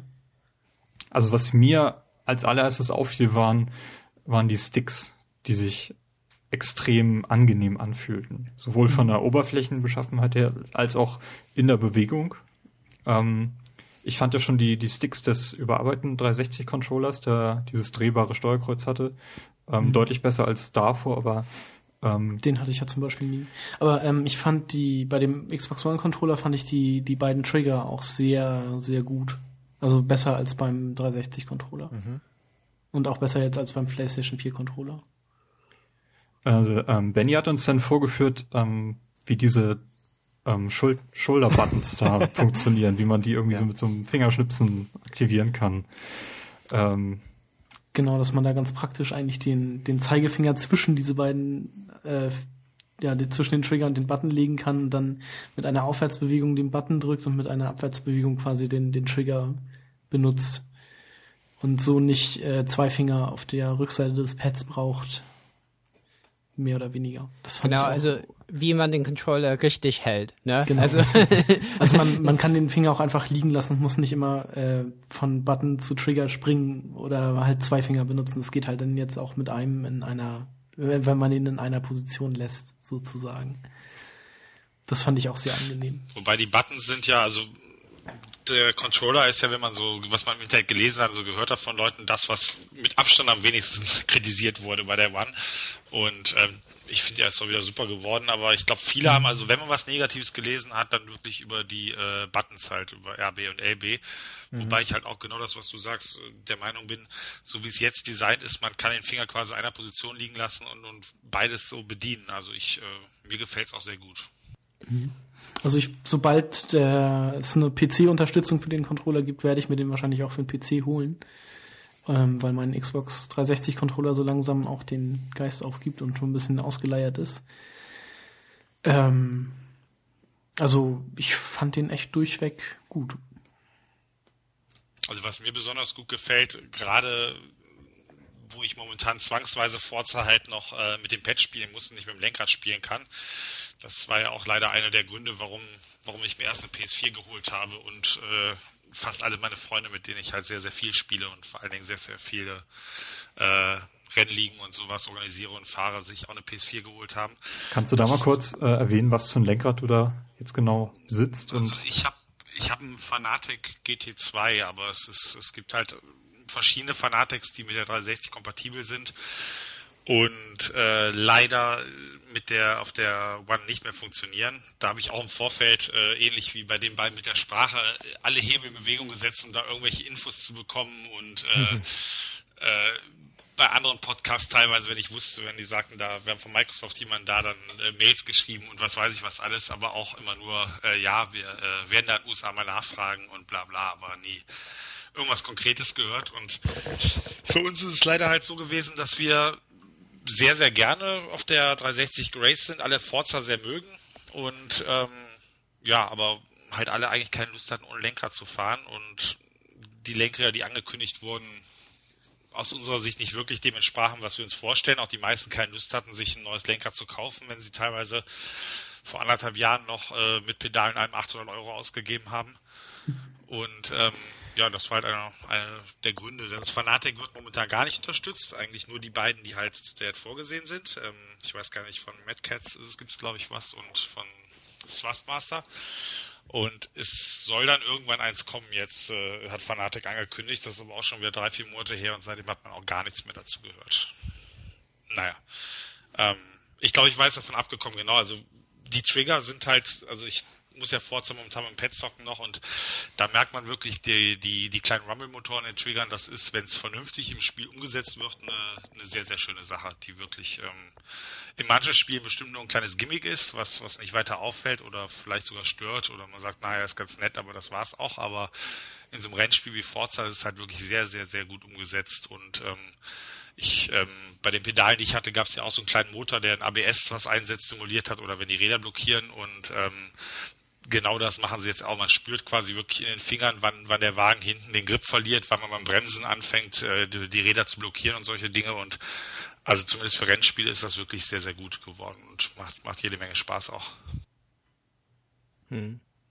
es ist irgendwie komisch, dass, dass viele Spiele das nicht unterstützen. Also ich glaube, sonst außer Forza ist es mir bei Halo, Spartan, Assault ähm, aufgefallen. Ähm, und das ist auch schön, also wenn man da im Panzer fährt, ne? Da, da vibriert's richtig cool, so dass ich immer gerne in so einen Panzer steig, einsteige. Ist einfach so, also, also, find, obwohl es ein bisschen nach Blödsinn klingt so, äh, da sind so, äh, und auch viele Journalisten haben auch Witze drüber gemacht, ja, da baut man so Motoren ein, tolle Idee. Aber es, es ist irgendwie schon, also Rumble war ja schon äh, bei PS3 soll es das Last Gen sein. Aber tatsächlich merke ich, ich meine, Hände sind auch evolutionär sehr wichtige Werkzeuge des Menschen überhaupt. Und Oh. man könnte auch sagen, die Hände machen uns erst zu Menschen, ja, dass wir wirklich Werkzeuge greifen konnten. Und bei Spielen ähm, ist es echt ein schönes Kommunikationsmittel mit dem Spiel. Eben, also obwohl ich super schlecht im Forza bin, merke ich da auch, dass irgendwas mit meinem Wagen nicht stimmt durch diese, äh, diese Rumble-Sachen. So, oh ja, da fliege ich weg. Ja, das Also ist, auch, ist schon cool. also das ist auch, ich will jetzt auch nicht zu viel zu sagen, aber ähm, das ist auch wirklich eine Sache, wo, wo viele Leute, die mit dem Controller gefahren sind, die ich kenne und sagen, ja, irgendwie ohne ABS, das traue ich mir aber nicht zu und dann blockiert der dauernd, weil die wissen halt nicht, wo der Punkt ist, bis wo man bremsen kann. Die sagen, oh, ich bin damit irgendwie viermal gefahren und ich, ich merke es einfach richtig gut und, und jetzt fahre ich ohne ABS, funktioniert einwandfrei. Und da ist es wirklich gut geraten und Ansonsten denke ich einfach, dass das äh, gerade bei Third-Party-Spielen das halt noch ein bisschen dauert, bis die Sachen äh, wirklich komplett äh, immer mit eingesetzt werden im Spiel. Und denke auch, dass es teilweise gute Ideen gibt. Also zum Beispiel bei FIFA ist ja, glaube ich, äh, Sprinten auf dem Trigger. Warum kann, macht man es nicht so, wenn die Ausdauer langsam nachlässt, dass es mehr anfängt zu vibrieren und dann komplett vibriert, wenn halt die Ausdauer am Ende ist und so Geschichten. Also ich denke mal, da gäbe es viele Möglichkeiten, wo es wie man das einsetzen kann, ohne dass es wirklich nur eine Spielerei ist oder dass es eigentlich sinnlos ist, weil es halt vibriert und äh, aber keine, keine Funktion hat oder keine Information hat. Wie ist das denn äh, mit der Ausdauer des Controllers? Ähm, habt ihr da irgendwie Informationen, wie lange man so mit einer Akkuladung durchkommt? Also bei der Xbox 60 ist es ja schon eigentlich, dass ich fast teilweise vergesse, dass ich den Akku mal wieder laden müsste oder so. Selbst wenn er blinkt, dann kannst du irgendwie noch fünf, sechs Stunden spielen. Das ist schon. Also auf jeden Fall ungefähr drei bis viermal so lang wie auf der PS4, wo es eine Katastrophe ist. Aber Ja, das ist richtig. ähm, also ich habe bisher noch kein Akku-Pack, weil ich irgendwie, ja, frag mich nicht, ich habe es mir noch nicht geholt. Äh, also mit normalen Akkus bei mir so nur Forza, ich spiele ja nur Forza momentan auf der One. Ähm, ja, ich denke mal so 30 Stunden, 35 Stunden, aber das ist geschätzt. Also ich habe es noch nicht der Playstation habe ich tatsächlich mal gestoppt, weil ich mal einen Sonntag komplett durchgezockt habe. Aber auf der Xbox muss ich es schätzen. Aber ich denke mal so 30 Stunden schaffen sie auf jeden Fall. Also ich habe halt den Eindruck, ich habe jetzt den Adapter ähm, und finde es auch manchmal ganz praktisch, äh, nicht mein Turtle Beach Headset zu nutzen und dann so Headset-Haare zu bekommen, ne? Sieht ja nicht schick aus am nächsten Tag und so. Ne? so. und einfach so, so, so Earbuds reinzumachen, ne? Und ich habe das, also ich habe ähm, einmal normale Akkus und einmal ähm, habe ich einen extra Controller gekauft mit diesem äh, Ladepack. Ähm, und da habe ich das Gefühl, da zieht es ein bisschen mehr Strom, dadurch halt, dass äh, das ganze Audio äh, übertragen wird. Ich bin mir aber nicht sicher. Aber hält auf jeden Fall ähm, relativ lang trotzdem. Ähm, und ähm, so kleine Stichelei. Ähm, ähm, ich glaube, Carsten hat, du hast dich darüber beschwert. Also das Kabel, was mitgeliefert wird äh, mit dem Controller, ist, ist sehr lang auch. Ja, das ja, ja USB-Kabel. bei- Das war ja schon mit dem kabelgebundenen Controller oder beziehungsweise auch mit diesem Play-and-Charge-Kit. Das war ja auch irgendwie zwei Meter lang, glaube ich. Das ging ja auch. Und das, ähm, ja, ich habe jetzt immer eine USB-Verlängerung an der Playstation liegen, wenn ich den dann irgendwie lade und äh, gleichzeitig spielen will. Beziehungsweise man kann den PlayStation-Controller ja auch über die Steckdose laden. Das ist ja auch ganz praktisch. ja, genau. Ja, Dann, genau. Wenn die dann näher ist als die Konsole. Aber es ist halt schon cool, ne, wenn man die Batterie rausnimmt, dann ist das halt ähm, äh, äh, ne, ähm, äh, einfach ein, äh, ein Controller, also verdrahtet, ne? Also halt, also wenn man wirklich zum Beispiel sagt, ich brauche null Lag beim Controller, kann man es auch so bedienen. Ähm, und deswegen ist das lange Kabel tatsächlich nicht so schlecht. Ähm, ja. Ich habe gehört, dass es Firmware-Updates für die Controller gibt. Ja. Wie installiert man die und was bewirken die? Ich kann äh, kurz sagen, was ich darüber weiß.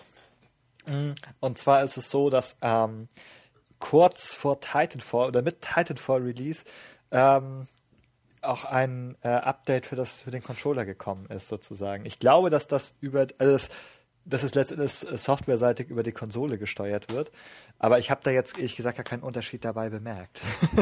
also ähm, ich weiß auch gar nicht, äh, was man da, also ehrlich gesagt weiß ich, was man da sozusagen softwareseitig überhaupt ähm, noch dran machen kann, aber offenbar ist extra für Titanfall etwas damit gemacht worden. Also ich, ich weiß den, den äh, Adapter, den, äh, der gerade erwähnt wurde von Benny, der, ähm, Den habe ich auch bekommen und ich hatte halt für, bei Test Titanfall kam dieses Controller-Update machen müssen und meine auch, aber das ist halt manchmal bildet man sich Dinge ein, dass ich bei Forza danach dass sich ein bisschen anders anfühlte und habe auch ein bisschen was verstellt innerhalb von Forza wieder, damit es sich wieder für mich gut anfühlte.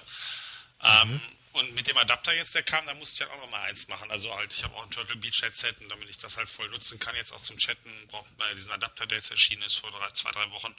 Und als der drin war, da muss, ja, wie gesagt, da muss ich ihn anschließen, auch den Controller nochmal über USB rein, an die, in die Einstellungen gehen und halt auch nochmal so ein Firmware-Update für den Controller machen, was auch immer es dann bewirkt hat. Also es ist halt, das waren zwei verschiedene Dinge, ne? Also Titanfall, der Controller-Update, ready für Titanfall, so Microsoft bietet sich an bei Respawn, ne? Bitte nicht zu Sony gehen, so, bei Titanfall 2 oder so. Ähm, da haben die wohl irgendwas in den Sticks gemacht, weil Respawn irgendwie gemeint hat, die Sticks wären zu äh, locker oder sowas, ne? Aber dafür musste man nichts machen. Das war irgendwie im OS mit drin.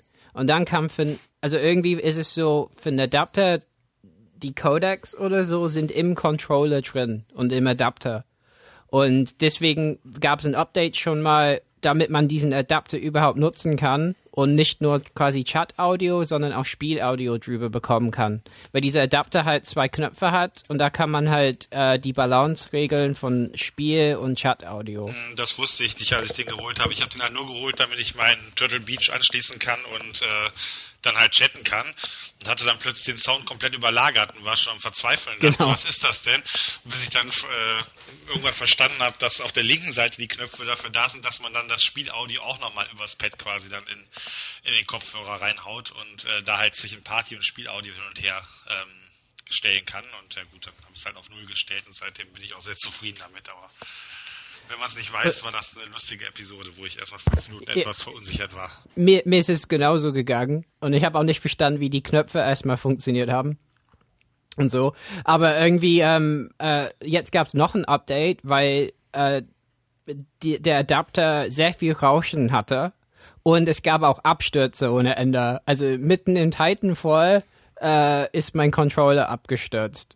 Und äh, das ist jetzt besser und auch das Rauschen ist, ist viel besser. Dann habe ich Glück gehabt. Ich habe den jetzt erst, also ich kam aus dem Urlaub zurück, da war dann da und habe ihn dann angeschlossen und dann musste ich halt nämlich wieder das zweite Mal so ein Update vom Controller machen und habe ihn halt vorher gar nicht benutzt, den Adapter. Gut, dann mm. habe ich da Glück gehabt.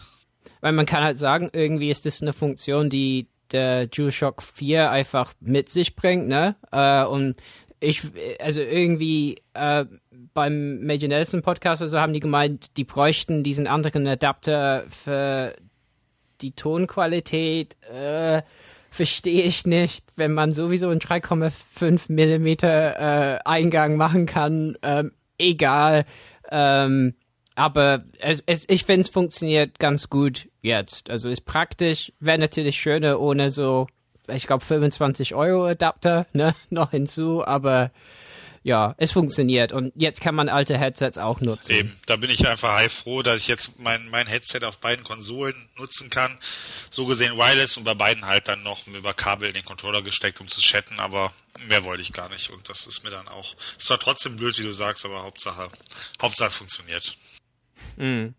Und ich finde auch, das ist auch ganz schön verarbeitet, wie es auch in der Controller äh, gesteckt wird und so. Fühlt sich recht solide an auch. Ähm, na, also finde, da haben die gelernt aus diesem, also die, diese 2,5 Millimeter Eingänge bei den äh, 360-Controllern fühlte sich oft ein bisschen fragil an. Und, und, äh, und das wird recht gut. Also man kann verstehen, ich glaube, die haben echt viel investiert in, in die Verarbeitung dieses Controllers.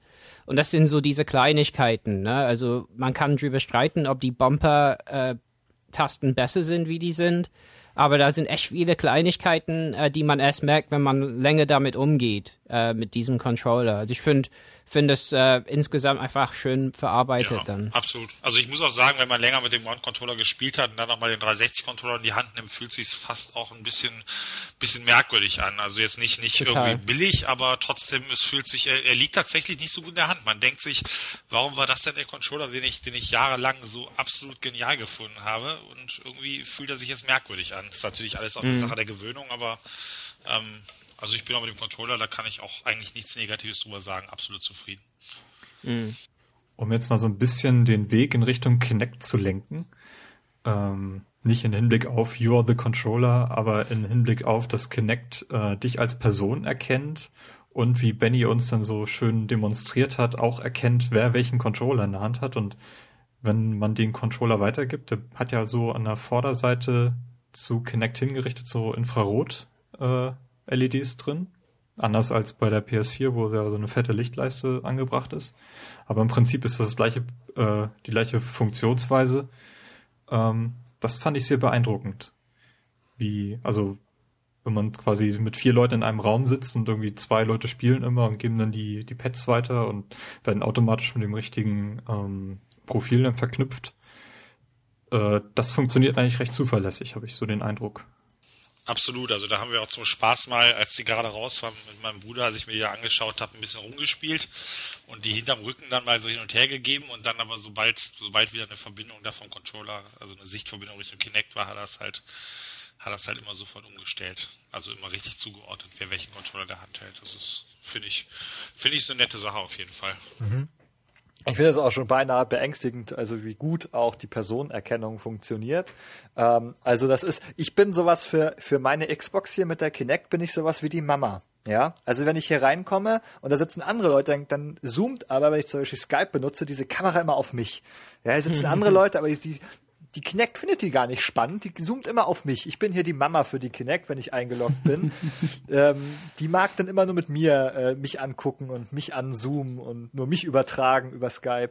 Ähm, es funktioniert tatsächlich ziemlich gut. Und man kann das auch sozusagen, es, es lernt ja auch, ähm, wenn man jetzt da mal sagt, ich wurde nicht erkannt, ähm, dann kann man das nochmal manuell sozusagen nachjustieren äh, lassen von dem Gerät. Und mittlerweile ist es so, also wenn ich jetzt hier in den Raum spaziere, dann, ähm, wenn ich die Konsole eingeschaltet habe, dann dauert das einen kurzen Augenblick, dann sieht sie, dass ich das bin und lockt mein Profil dann automatisch auch ein. Also da muss ich auch, also ganz kurz zwei recht lustige Geschichten dazu. Äh, zum einen, als ich halt die One so zwei, drei Wochen raus war und ich war mit mir am Kämpfen, hole ich es mir doch jetzt sofort schon. Am Ende habe ich dann ja auch im Januar klein beigegeben, meinem Wunsch mir sie zu holen.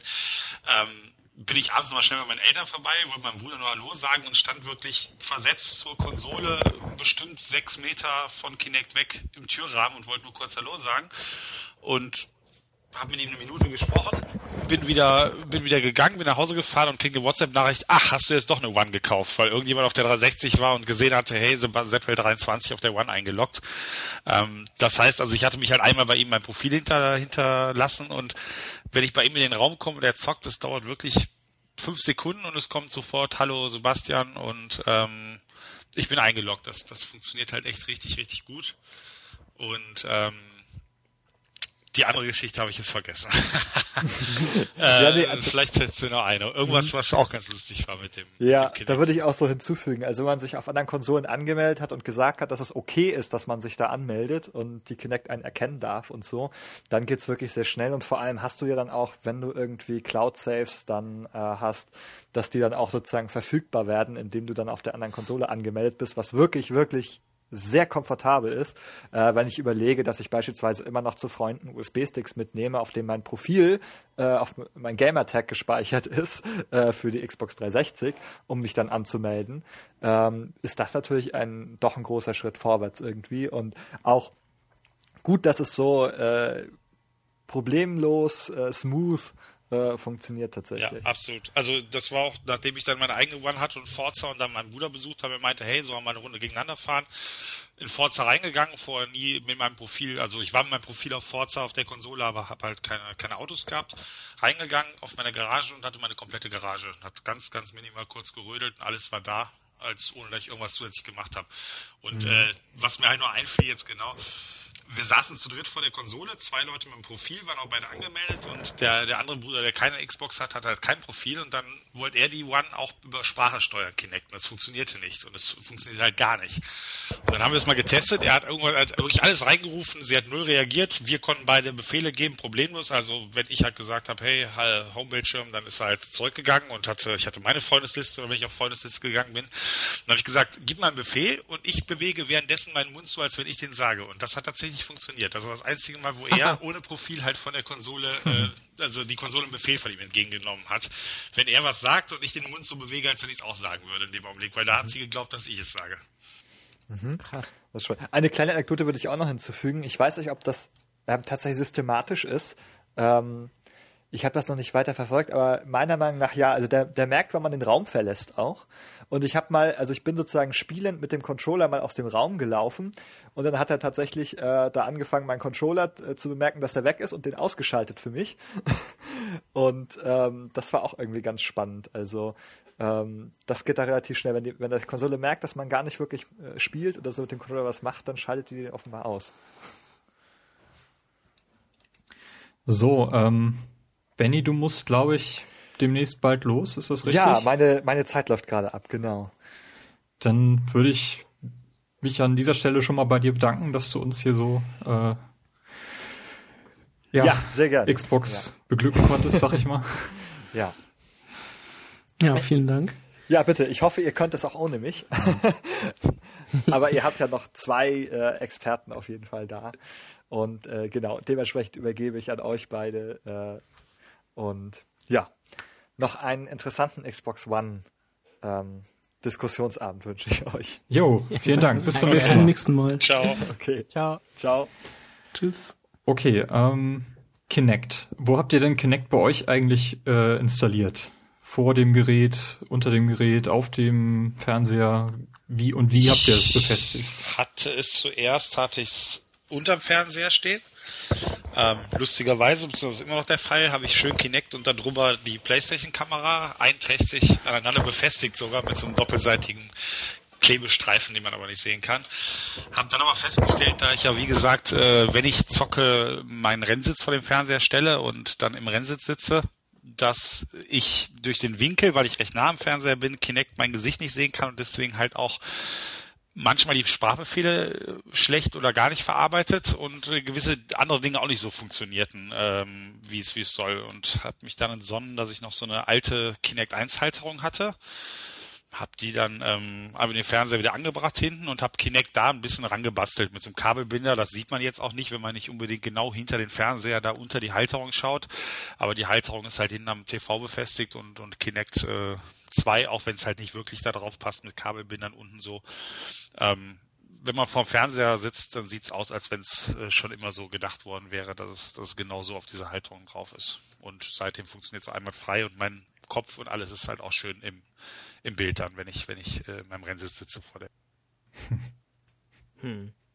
Ja, ich habe halt damals für Connect 1 äh, also ja, ist jetzt auch komplett, also für, für äh, Connect für 360 hatte ich äh, ähm, so ein Regal gebastelt. Ist, keine Ahnung, so 1,80 oder so hoch.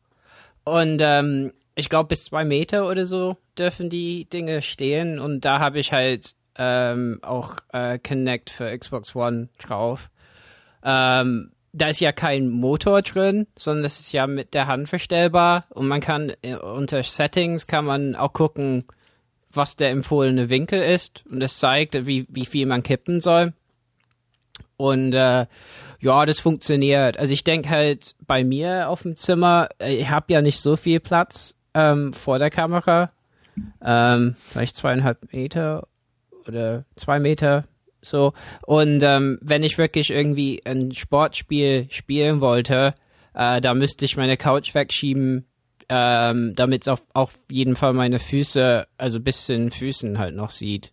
Ähm, aber für, für einfach Gesichtserkennung oder so kann ich recht nah dran, weil, weil der Winkel einfach riesengroß ist bei der Kamera. Ja, also das wollte ich auch sagen. Die hat zwar jetzt keinen Motor mehr, aber im Endeffekt deckt sie trotzdem deutlich, deutlich mehr ab, wenn man sie einmal richtig eingestellt hat, wie das alte Kinect. Und ähm, mhm. bei mir ist es jetzt auch so tatsächlich, dass das mit dem alten Kinect fehlten halt mit der Couch, so wie sie stand, so rechts, so 20 Zentimeter. Bei manchen Spielen, so ein Partyspiel, da hat dann schön immer jemand vor die Couch getreten und ähm, jetzt funktioniert das tatsächlich, also so wie sie jetzt direkt über dem Fernseher, ich schätze mal, dass es so in ja 1,60 oder 1,50 eher Höhe, ähm, funktioniert es einfach einwandfrei. Also ich äh, über Couch oder halt ähm, auf meinem Sitz direkt vom Fernseher, aber auch im Stehen, wenn ich nicht unmittelbar vom Fernseher bin, werde ich halt wunderbar erkannt und, und sage ich mal so ab, an, ab so zwei Meter von der, vom Fernseher entfernt äh, sind auch die Füße zu sehen. Also das ist, ähm, ist ein deutlicher Fortschritt. Also der Winkel ist, ist deutlich größer geworden und man braucht insgesamt weniger Platz, um es vernünftig zu nutzen.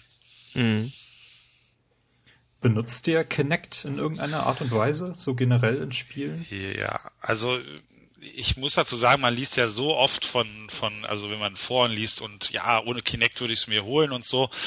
Ähm, ich bin, also für mich ist es schon ein Punkt, warum ich die Wanne auch interessant fand und ich bin auch froh, dass ich dass ich's, ähm, dass es dabei ist und zum einen, also wie gesagt, ich auf der Playstation auch die Kamera, die nutze ich halt null, weil man halt einfach merkt, dass es da auch nicht, nicht ja so ein bisschen aufge, aufgeploppt, angeflanscht wirkt, das Ganze, zum Beispiel die Gesichtserkennung. Da muss man genau in so einem Fenster drin sein und ähm, ja, das ist alles, äh, ja, dann, dann bringt's halt nichts. Und ähm, ich benutze zum einen Kinect halt für, für so Dinge wie das Anmelden und ähm, auch für die Steuerung über Sprache, weil das tatsächlich sich herausgestellt hat, wenn man da einmal ein bisschen drin ist und sich dran gewöhnt hat, ist es auch einfach schneller.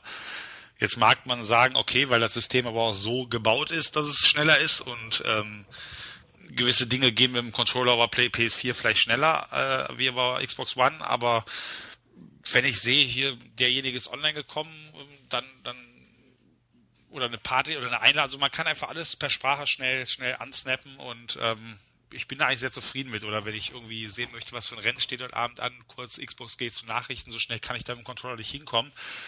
Ähm, wenn ich dann drin bin, drücke ich halt einmal B, das kombiniere das und äh, bin wieder in Forza drin. Das ist, ähm, also für die Sprachsteuerung ist es halt auf jeden Fall sehr praktisch, finde ich. Und ähm, ja, ansonsten, ich habe jetzt noch kein Spiel, nur diese, diese, ja, wie heißt das, Kinect Sports äh, Rivals oder wie heißt das jetzt, das, was jetzt rausgekommen ist, die, mm, ich nenne es genau. mal, ich nenne es mal Wave Race Demo.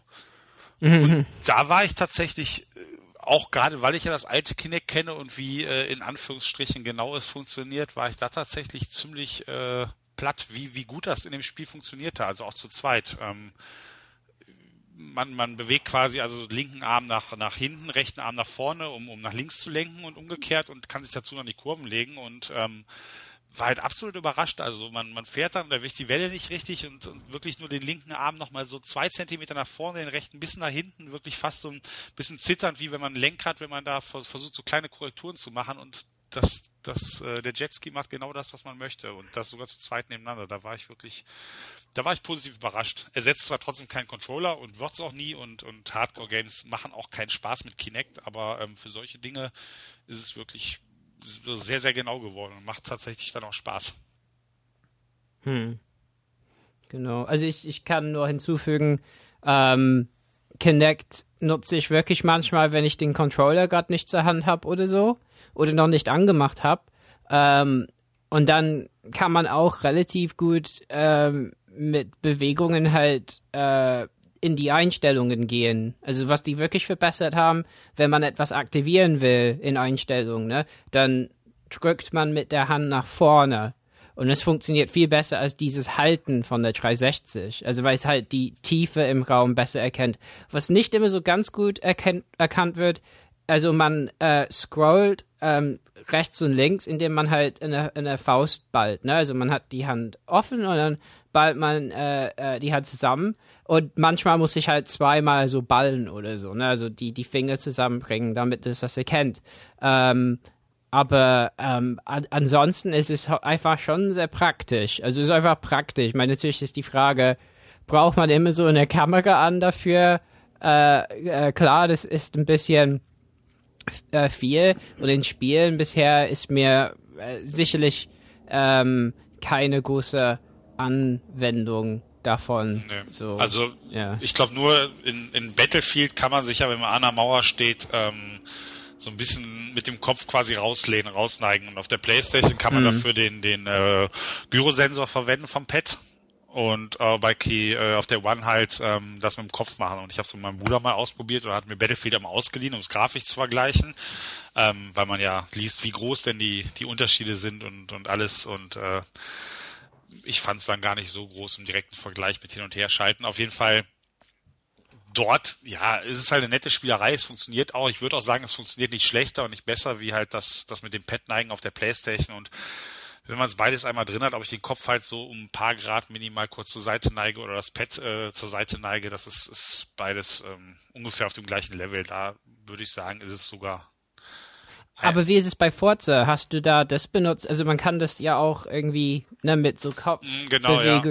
Hast du das gemacht? Äh, also lustigerweise ist es wirklich so, ich bin mit dem neuen Kinect eigentlich sehr zufrieden. Ich halt finde es sehr, sehr genau mit der Sprache. Seit ich es oben po äh, positioniert habe, ist es auch bei mir zumindest, funktioniert wirklich richtig, richtig gut.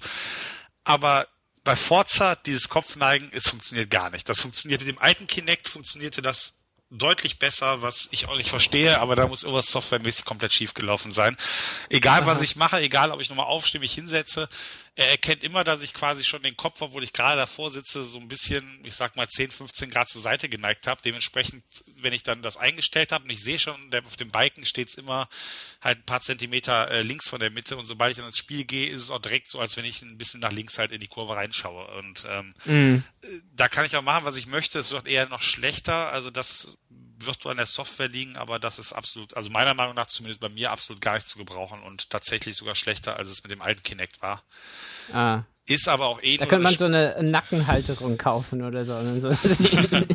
aber es ist auch eh nur eine Spielerei. Also es funktioniert, es funktioniert ja auch nur, wenn man im Cockpit fährt, zwangsläufig, weil man muss ja irgendwie, ähm, ja, man muss ja einen Anhaltspunkt haben, ob man jetzt, also wie weit man in die Kurve reinguckt. Und wenn, das geht ja nur, wenn man weiß, man sitzt mittig im Cockpit und sieht dann die A-Säule, dass man so ein bisschen links da vorbeiguckt oder so. Also mhm. das halte ich eh nicht für so, dass, dass, dass äh, die Weltbeste erfinden.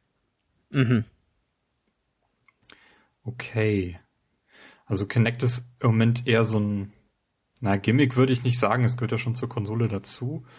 Und dadurch, dass es halt bei jeder Konsole mitgeliefert wird, ähm, werden auch solche Funktionen wahrscheinlich auch besser integriert. Andererseits ist es auch ein Problem so, ähm, eben für Microsoft, dass sie noch nicht in allen Ländern launchen können, wie Sony das mit der PS4 kann, weil eben überall diese Sprachsteuerung ähm, gewährleistet werden soll. Ist das richtig?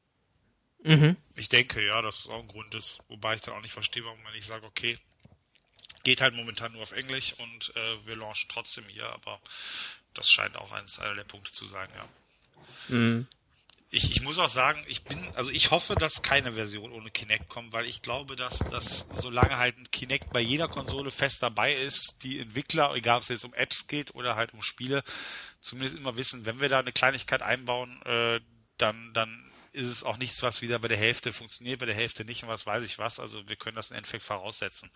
Und mhm. ähm, deswegen, also ich für mich persönlich finde es ganz interessant, finde es auch ganz praktisch für gewisse Dinge und hoffe, dass einfach die Xbox auch weiterhin nur im Gesamtpaket mit Kinect zu erhalten erhältlich ist. Ja, und, und noch wichtig ist natürlich, also das läuft ja nichts über HDMI-Steuerung, ähm, wie bei der PlayStation oder so, äh, sondern äh, Kinect hat, also ist, hinten an der Xbox One ist auch so ein ähm, Infrarot eine Infrarot-Schnittstelle auch, wo man da ne, so auch was verkabeln kann, um mit so einer mit so einer Kabelbox zu, kommunizieren. Aber Kinect selbst hat halt vorne so drei riesige Infrarotsender irgendwie und das klappt einwandfrei. Also hat sogar, ich habe ähm, auch so ein Logitech äh, also Lautsprechersystem. Das war im System drin und wenn ich Xbox On sage, ähm, geht nicht an, gut. Ähm, dann, ähm, dann geht mein Fernseher an und äh, mein Lautsprecher, denke ja, ich auch an. Wobei ich da dann doch noch mal kurz einhaken muss. Ähm, ja. Das war was, wo ich mich total drauf gefreut habe am Anfang, weil ich das, also diese Funktion, dass Kinecta per Infrarot andere Geräte steuert und das funktioniert auch so gesehen einwandfrei und ist alles super. Und also mein, mein HDMI-Receiver, der war auch direkt im System, mein Fernseher und der schaltet auch alles an. Was ein bisschen schade ist, der HDMI-Receiver hat keinen getrennten An- und Ausbefehl. Das heißt, ich habe eigentlich nur eingestellt, dass die Sachen nur einschaltet. Ähm, mhm. Und wenn er dann schon an ist, dann äh, macht er ihn quasi aus, dann, wenn die, die, die genau, startet genau. und so. Und da muss ich sagen, also auf der Playstation gibt es zwar weniger Möglichkeiten, man kann jetzt halt nicht diese Geschichte, wie ich das habe, mit meinem HD-Rekorder, der über HDMI reingeht und dann gesteuert wird über Infrarot, aber ähm, auf der PS4 ist es halt wirklich so, ich hab, ich nehme den Controller in die Hand, ich mach, ich drücke, drücke halt auf den, auf den äh, Guide-Button oder Playstation-Button, mach, mach sie an und mein Fernseher geht an, mein, mein HDMI-Receiver geht an, der HDMI-Receiver stellt sich auf den richtigen Eingang, der Fernseher stellt sich auf den richtigen Eingang, egal was vorher lief. Und es ist auch so, wenn ich mal beide gleichzeitig anhabe, weil ich irgendwie zu Playstation wechseln will, was, was Battlefield spiel mit Kumpels, gerade bei Forza bin, ähm, ich muss im Endeffekt, selbst wenn ich das Xbox-Bild habe, ich drücke nur einmal kurz den PlayStation-Button und nach einer Sekunde habe ich wieder das Bild. Also das, das über die HDMI-Kommunikation, sie weiß halt, also es wird halt immer direkt so geregelt, dass ich die richtigen Eingänge habe. Mm. Während ich halt, ja. wenn ich die One anmache und vorher PlayStation gespielt habe oder TV oder irgendwas, dann, dann macht sie halt die Sachen an, aber steht auf den falschen Eingängen. Das heißt, dann muss ich immer die Fernsteuerung ja. nehmen und auf die richtigen Eingänge stellen. Ähm, insgesamt ja. hat es wahrscheinlich mehr Potenzial, also auch mit älteren Geräten, die das nicht drauf haben, diese HDMI-Kommunikation und kann halt auch mehr verschiedene Geräte oder alles, was Infrarot hat, steuern. Aber in dem speziellen Fall ist es halt angenehmer auf der Playstation, dass die einfach äh, mit meinen beiden Geräten so kommuniziert, dass ich da immer sofort die Eingänge alles. Also ich, wenn ich Playstation spiele, brauche ich keine Fernsteuerung, außer halt für die Lautstärke. Ja, das ist halt diese, diese Vision wieder. Also die, die wollen echt, dass man eigentlich nur eine Konsole dranhängen hat irgendwie. Ähm, weil, weil die empfehlen ja auch HDMI 1 Eingang zu nutzen für Xbox One und dann stellt man den Fernseher drauf ein, damit er immer da ist. Und klar, also mein LG-Fernseher konnte, ich konnte sogar meine Fernbedienung nutzen, um die PS3 zu steuern äh, über HDMI, ne? Also ist halt schon.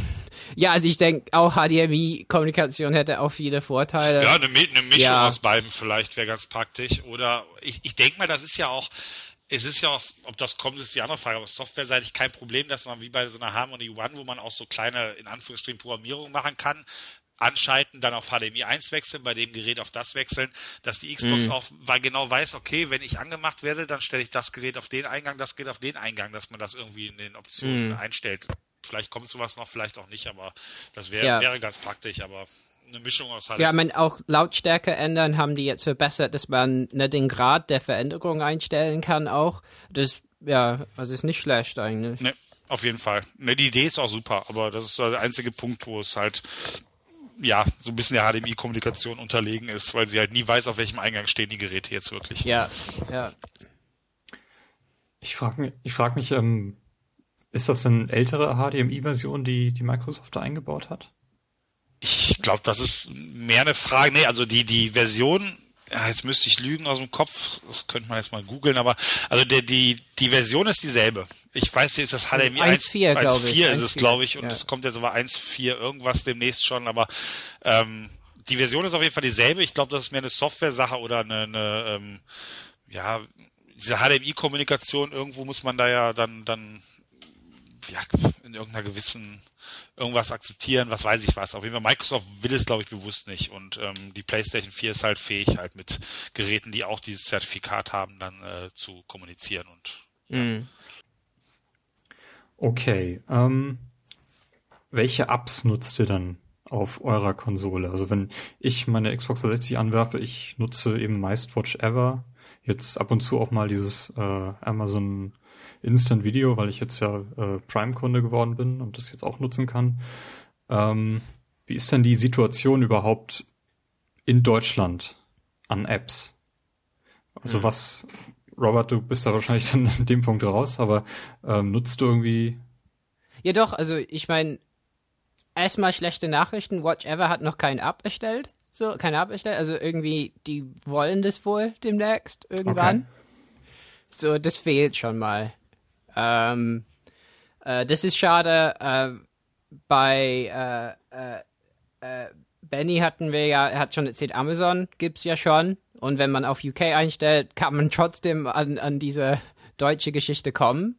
Und es funktioniert auch ganz gut so. Ähm, nur ähm, genau wie bei YouTube oder so hört die Spracherkennung in der App halt selber auf. Also es ist halt total schade eigentlich, ne? Also dann, also wenn man guckt, man kann so äh, Xbox irgendwie befehlen, dass man die Sprachbefehle sehen will und sehen kann, was man sprechen kann, dann guckt man, da kann man gar nichts mehr machen, ne?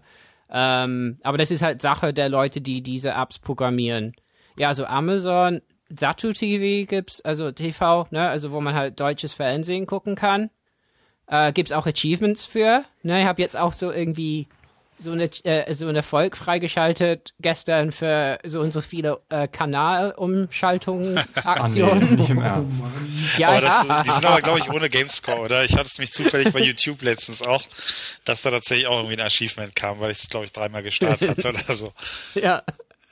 Es gibt sogar irgendwas für so so äh, 24 Stunden lang am Tag laufen lassen oder so. Ja, toll. Aber das funktioniert. Ähm, aber im Moment ist es noch ein bisschen mager. YouTube gibt's noch, ähm, aber man muss halt sagen, äh, äh, das ist wirklich nicht schön als App. Also, also wirklich gar nicht, gar nicht schön gemacht. Ähm, äh, und man muss äh, dauernd höllisch aufpassen, dass man den Controller nicht anfasst, weil man halt durch den linken Stick direkt in das nächste Video geht. Ne? Also da, da muss halt ein bisschen was noch passieren. Aber ich finde Satu TV für jemanden, der halt kein, kein Kabelempfang hat oder so, gar nicht so unpraktisch. Und Amazon, Amazon ist auch ganz, ganz nett eigentlich. Ja, aber Whatever fehlt wirklich noch. Okay. Ähm, ja. Also bei, bei mir ist es halt, ich nutze bisher nur YouTube und Twitch. Ich habe zwar ein, zwei andere Sachen mal runtergeladen, mal reingeschaut, aber ich bin jetzt auch nicht so der ganz große Serienjunkie oder irgendwas. Ähm, und YouTube in dem Fall auch nur, und da muss ich sagen, funktioniert zum Glück sehr gut, ähm, um auf dem iPad das iPad halt mit dem, mit der, mit dem YouTube auf der Konsole zu verbinden und dort quasi die Videos auszuwählen. Oder während ein Video läuft auf dem Fernseher dann über die Konsole schon Neues rauszusuchen ähm, und das dann da drauf zu schmeißen, weil das habe ich bisher bei meinem TV gemacht, der auch eine YouTube-App hat und ähm, da war es aber so, dass spätestens bei jedem fünften Video sich das Teil dann plötzlich aufgehangen hat oder das Video nicht abgespielt wurde, obwohl es jetzt eigentlich nicht beschränkt war, irgendwie wegen Land oder sowas. Und das habe ich jetzt auch erst, dass es manchmal ein Kumpel da ist, hey, hier irgendwie hast du das Video schon gesehen oder irgendwas vom Fußball, was weiß ich was. Ähm, das ist bisher so, dass ich da, wenn wir es benutzt haben, tatsächlich keine Probleme hatte und das dann schön einwandfrei lief und nicht abgestürzt ist und alles abgespielt hat. Also mehr kann ich aber fast auch nicht dazu sagen. Also Eine YouTube-App würde ich mir ja auf der PlayStation 4 auch nochmal wünschen. ja, das wäre wär Oh, nicht verkehrt. gibt's das nicht? Nee, die Nee. gibt's noch nicht.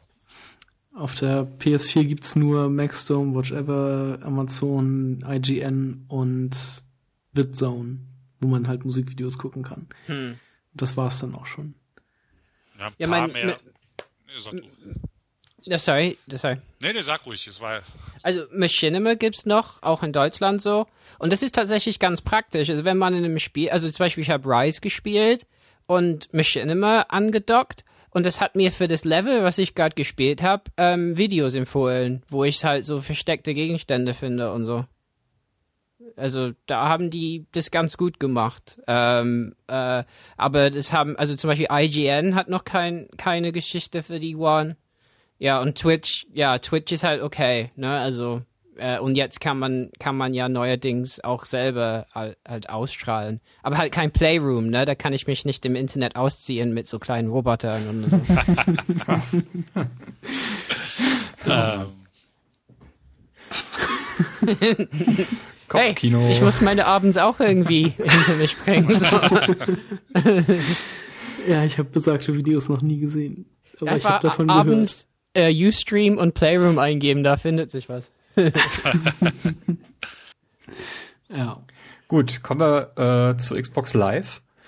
Ähm, was ich sehr bemerkenswert fand, war dieses äh, besagte Matchmaking in Titanfall. Ähm, ich hatte da so ein, zwei Partien gespielt, Carsten auch. Und wir, Nee, ich nicht. Okay, du hast zugeguckt, egal. Jedenfalls hatten wir irgendwie da eine Partie gesucht und während die Partie gesucht wurde, sind wir halt irgendwie noch ins Menü gegangen und haben da so ein bisschen rumgespielt und kam dann so eine aufploppende Nachricht, so dein Spiel kann jetzt losgehen, kannst jetzt da reingehen, wir haben alle Spieler da und so. Ähm, das fand ich eine enorme äh, Weiterentwicklung von dem, was wir auf der 360 ohnehin schon kennen. Ähm, wie ist denn bei euch? Ihr seid, also Robert, du vermisst wahrscheinlich immer noch dein, dein Halo, aber Titanfall bist du doch wahrscheinlich auch ziemlich dabei, oder? Klar, klar. Klar. Ja, wobei diese Nachricht bei mir dauernd erscheint, wenn ich sie nicht will. Also da bin ich kurz in das Spiel gegangen und gehe raus und dann auf einmal habe ich diese Nachricht da stehen, obwohl ich kein Spiel angefangen habe. Also irgendwie da müssen die noch ein bisschen was machen mit diesem mit dieser Nachricht. So dein Spiel ist jetzt bereit. So ich muss da offen zugeben, das ist die einzige Funktion, die ich noch überhaupt nicht richtig verstanden habe, weil, also ich muss dazu sagen, ich habe tatsächlich bisher fast nur in privaten Lobbys gespielt und daher auch gar nicht in öffentlichen gesucht oder irgendwas. Ähm, aber ich habe es halt oft, wenn wir dann abends fertig sind mit Zocken, im Rennen gefahren sind, ich gehe raus, bin im Menü, dann kommt plötzlich, äh, dann, wenn Forza im Hintergrund läuft, kommt dann die Meldung, hey, das Spiel ist jetzt, also wir haben ein Spiel gefunden jetzt für dich, obwohl ich ja gar nicht nach gesucht habe und ich weiß, habe auch keine Ahnung, nach welchen Kriterien oder wie das Ganze abläuft. Ähm, also da kann ich leider, leider auch tatsächlich gar nichts zu sagen, weil bisher war es einfach nur so Einladung bekommen, in die Lobby gegangen und noch nie irgendwie in irgendeiner Form in irgendeinem Spiel nach einer, nach einer öffentlichen Lobby gesucht, aber anscheinend passiert das auch automatisch immer im Hintergrund, obwohl man gar nicht äh, danach sucht. Kann sein, dass ich bei Forza noch im Multiplayer-Bereich war, als ich dann ins Xbox-Menü gegangen bin, aber ähm, ja, irgendwie mhm. was da genau passiert oder nach welchen Kriterien und so, habe ich tatsächlich keine Ahnung. Ja, es ist auch mir noch ein bisschen ein Rätsel, diese Funktion, so. Aber. ähm, vor kurzem wurden auch Spielerbewertungen eingeschaltet, die gab es aber doch schon auf der 360. Ja. Hm. Wobei ich die da nie verstanden hatte, weil ich hatte irgendwie immer fünf Sterne und war keine Ahnung, was das für, für Auswirkungen hat oder wie man da eine schlechte Bewertung bekommt. Ist das auf der Xbox One anders geregelt? Weiß da jemand was? Also das ist, da habe ich auch noch nicht reingeschaut. Ich hatte dazu was gelesen, aber muss ehrlich sagen, dass da jetzt mein, mein Wissen auch zu begrenzt ist, um da jetzt wirklich was äh, Vernünftiges zu, zu erzählen. Also ich habe nur gelesen, wenn man halt wirklich viele schlechte Bewertungen hat und so, dass man dann in diesen Matchmaking-Sachen tatsächlich auch mit Leuten zusammengeschmissen wird, nach Möglichkeit nur die auch schlechte Bewertungen haben. Ähm, hm. Und dass das jetzt mehr so, ich meine, das ist jetzt so eine Prozentanzeige von 0 bis 100 Prozent. Also ich glaube, mir gesehen zu haben, dass ich auch nur bei 75 Prozent bin, aber ich glaube, bisher ist auch noch keiner bei 100. Da muss man wahrscheinlich irgendwie, ich weiß auch nicht, wie man positiv bewertet wird oder ob das, wenn man als Freund hinzugefügt wird, keine Ahnung. Ja, das also, machen ja, glaube ich, externe. Also das machen die Spieler, mit denen man zusammen gespielt hat. Also das können die machen. Okay, also was ich, ich halt gehört habe, also bei jedem Profil, ich meine, jetzt, wenn man auf ein Profil klickt, kriegt man halt diese riesige, also jetzt die Gamer-Picks, die sind irgendwie riesengroß jetzt aber da steht halt wenig Information. Also früher hatte man da so Bio und konnte irgendwie, da konnten die Leute äh, äh, Minderheiten beleidigende Sachen reinschreiben und dann halt aus Xbox Live verbannt werden und so. Jetzt gibt's halt kaum was, ähm, aber da steht so unten so ein grüner Balken und das steht bei allen bei gut. Also das heißt, weil bisher halt keine wirklich so bewertet wurde. Genau, das steht überall so bei 70, 75 Prozent, so bei drei genau. Vierteln halt und bei gut dann. Ähm, ja, es ist. Keine und irgendwie soll es so sein, wenn man mit vielen Leuten spielt und keine schlechte Bewertung bekommt, dann bleibt man halt gut. Äh, und irgendwann fängt es an, ja. dass man also negative Bewertungen werden sich halt summieren irgendwie oder so. Oder aber ein paar negative kann man bekommen. Müssen wir schauen, weil dieses Fünf-Sterne-System hat auf gar keinen Fall funktioniert, wie Timo meinte. Da hat man einfach einmal von den drei Sternen fünf gehabt. Und ich habe immer gern geguckt, also bei mir waren so etwa 100 negative Bewertungen bei der 360 wegen unfairen Spielens auch ist so ein Unding irgendwie so. Ja, aber das das ist, ich erinnere daran, ich äh, bin damals viel in Rennspielen unterwegs gewesen, so Grid und Project Gotham Racing 4 und so. Und da kommst du gerne mal, wenn ich alleine unterwegs war, in eine Lobby rein, wo nur Engländer waren. Und wenn du da gewinnst, dann wirst du halt von allen, also es ist mir sehr häufig passiert, wirst von allen so rausgekickt aus dem Spiel und schlecht bewertet. Also ich muss auch relativ viele schlechte Bewertungen bekommen haben. Aber irgendwie hat das keine, keinen Einfluss gehabt. Das würde ich auch sagen. Also das hat man ja auch bei, bei Forza, wenn, wenn da nicht viele andere gute und vernünftige Spieler sind, wenn man in einer öffentlichen Lobby ist und dann, dann gewinnt und dann am besten ziemlich eindeutig, dann wird man A sehr schnell aus der Lobby gewählt und B kriegt man dann noch ein paar negative Bewertungen wegen Cheaten oder unfairem Verhalten hinterher, obwohl man ganz normal einfach nur äh, da gezockt hat, ja.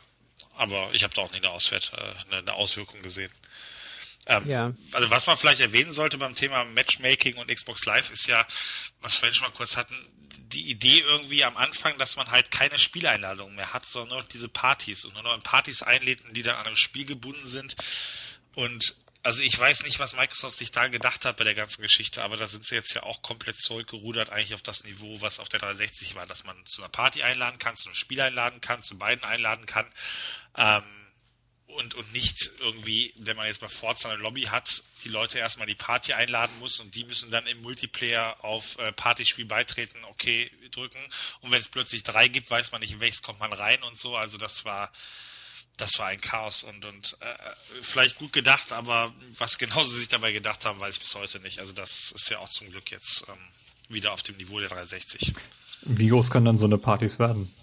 Ja, das war, oder ich glaube, das ist, ist, immer noch, also ja, das war am Anfang das Beste, damit man ja auch mit 16 Leuten bei Forza zum Beispiel spielen kann. Ich glaube, die Party war auf 32 Plätze, aber nur die ersten acht, die da drin waren, konnten sprechen. Oder wenn einer der ersten acht den Party-Chat also auf, auf, äh, auf Spielechat gestellt hat, ist quasi der nächste, der neunte dann nachgerückt und war dann plötzlich im Party-Chat drin und so.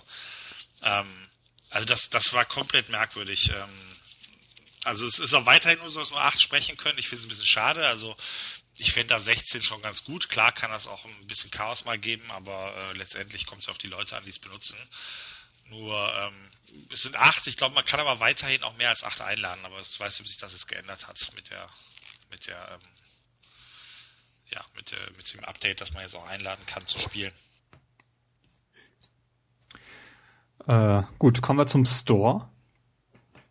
Ähm, wenn ich da so die frühen Tweets von Major Nelson verfolgt habe, ist mir so aufgefallen, dass er meinte so, ja, hier das Spiel XY ist draußen, wenn ihr es schnell finden wollt, einfach äh, Bing Spiel XY sagen und dann findet ihr das schon.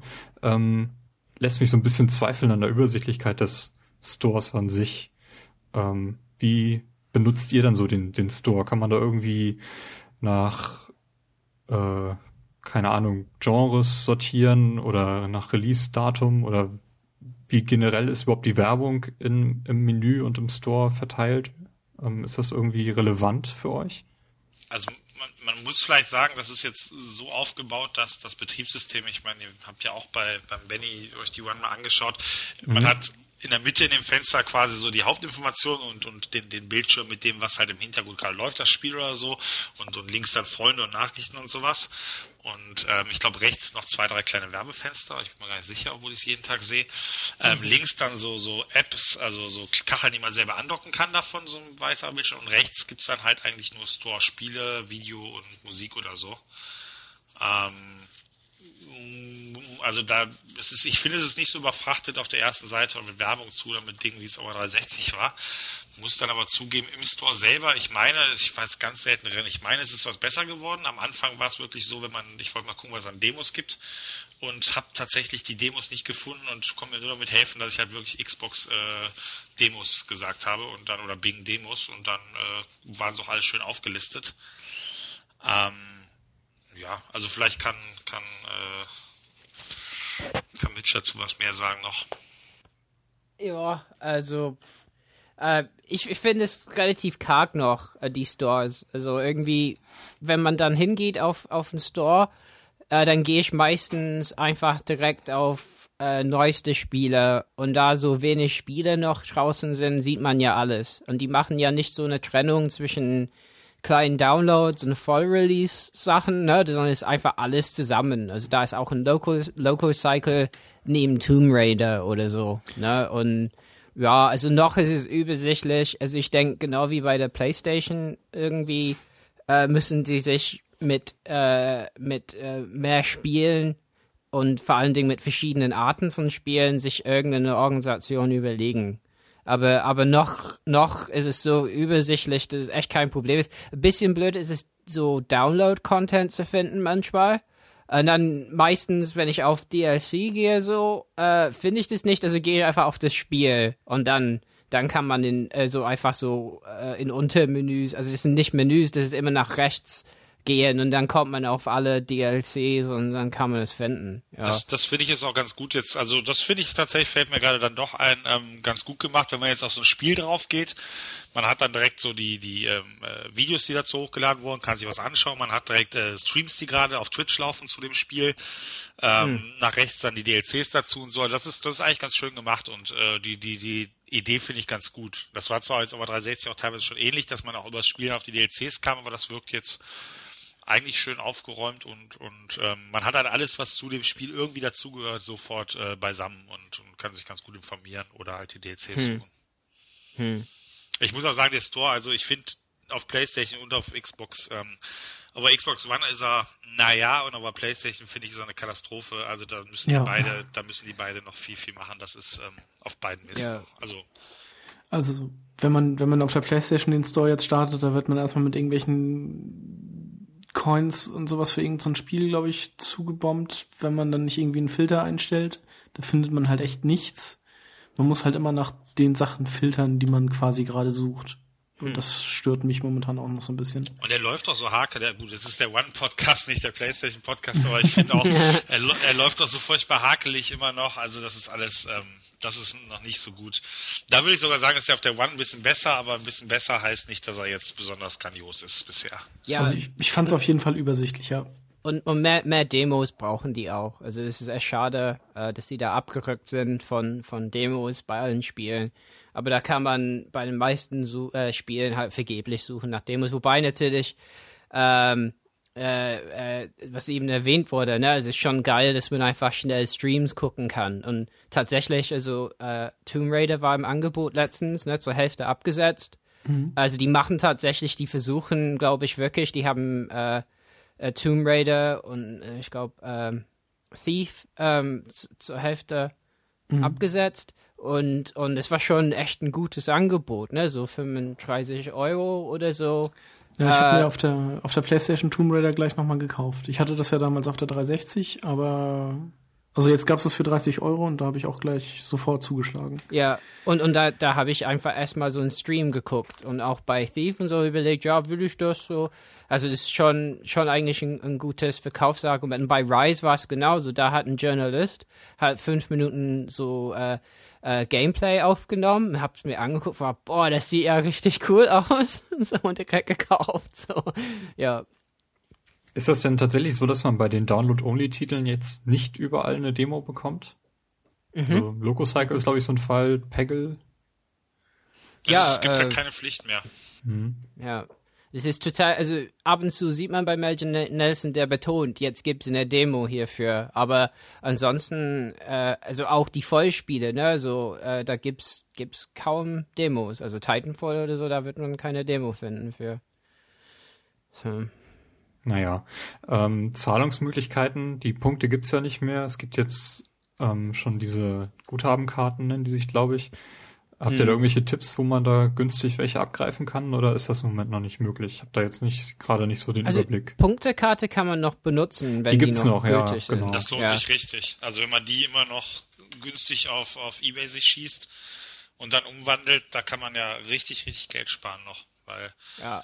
Ähm, ich, ich muss auch zugeben, also die letzten Monate habe ich nicht mehr geguckt, wie jetzt die Preise so sind, aber wenn man jetzt so die, die Punktekartenpreise vom, vom Dezember auf Ebay nimmt und dann den Umrechnungskurs von Punkten in die, in die äh, eigene Währung und dann noch ein günstiges Angebot auf Ebay bekommt, dann hat man ja wirklich, wenn man sich für 150 Euro Punkte kauft, hat man ja fast irgendwie 200, 220 Euro dann auf dem Konto drauf. Hm. Also zugreifen. Und ja, ansonsten PayPal. Ist, ja. mhm. Also PayPal ist schwierig das kann man irgendwie auf der One oder konnte man bisher, vielleicht haben die es jetzt eingerichtet, nicht auf der One selbst einrichten. Das musste man entweder auf der 360 oder bei accounts.xbox.com.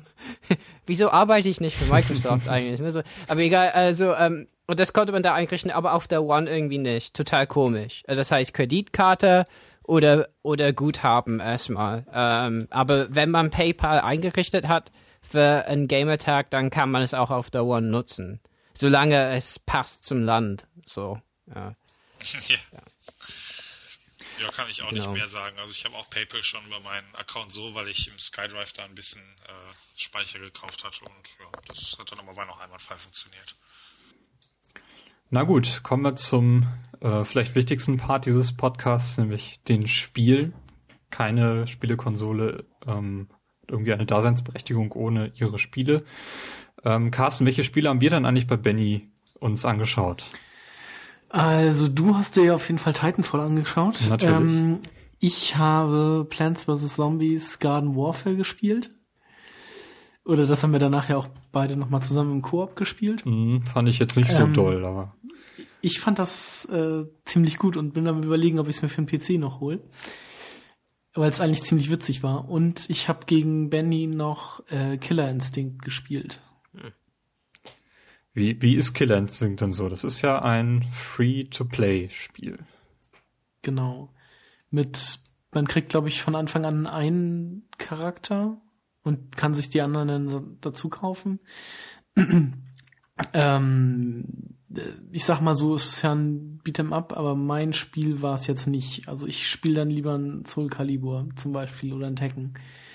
Ähm, weil bei Killer Instinct äh, ist das ja auch sehr gut. Ich war jetzt in der Steuerung nicht drin oder wusste nicht, wie irgendwelche Kombos gehen und das hängt, äh, ist halt auch sehr kombo-intensiv. Und deshalb war das jetzt nicht so für mich, sag ich mal so.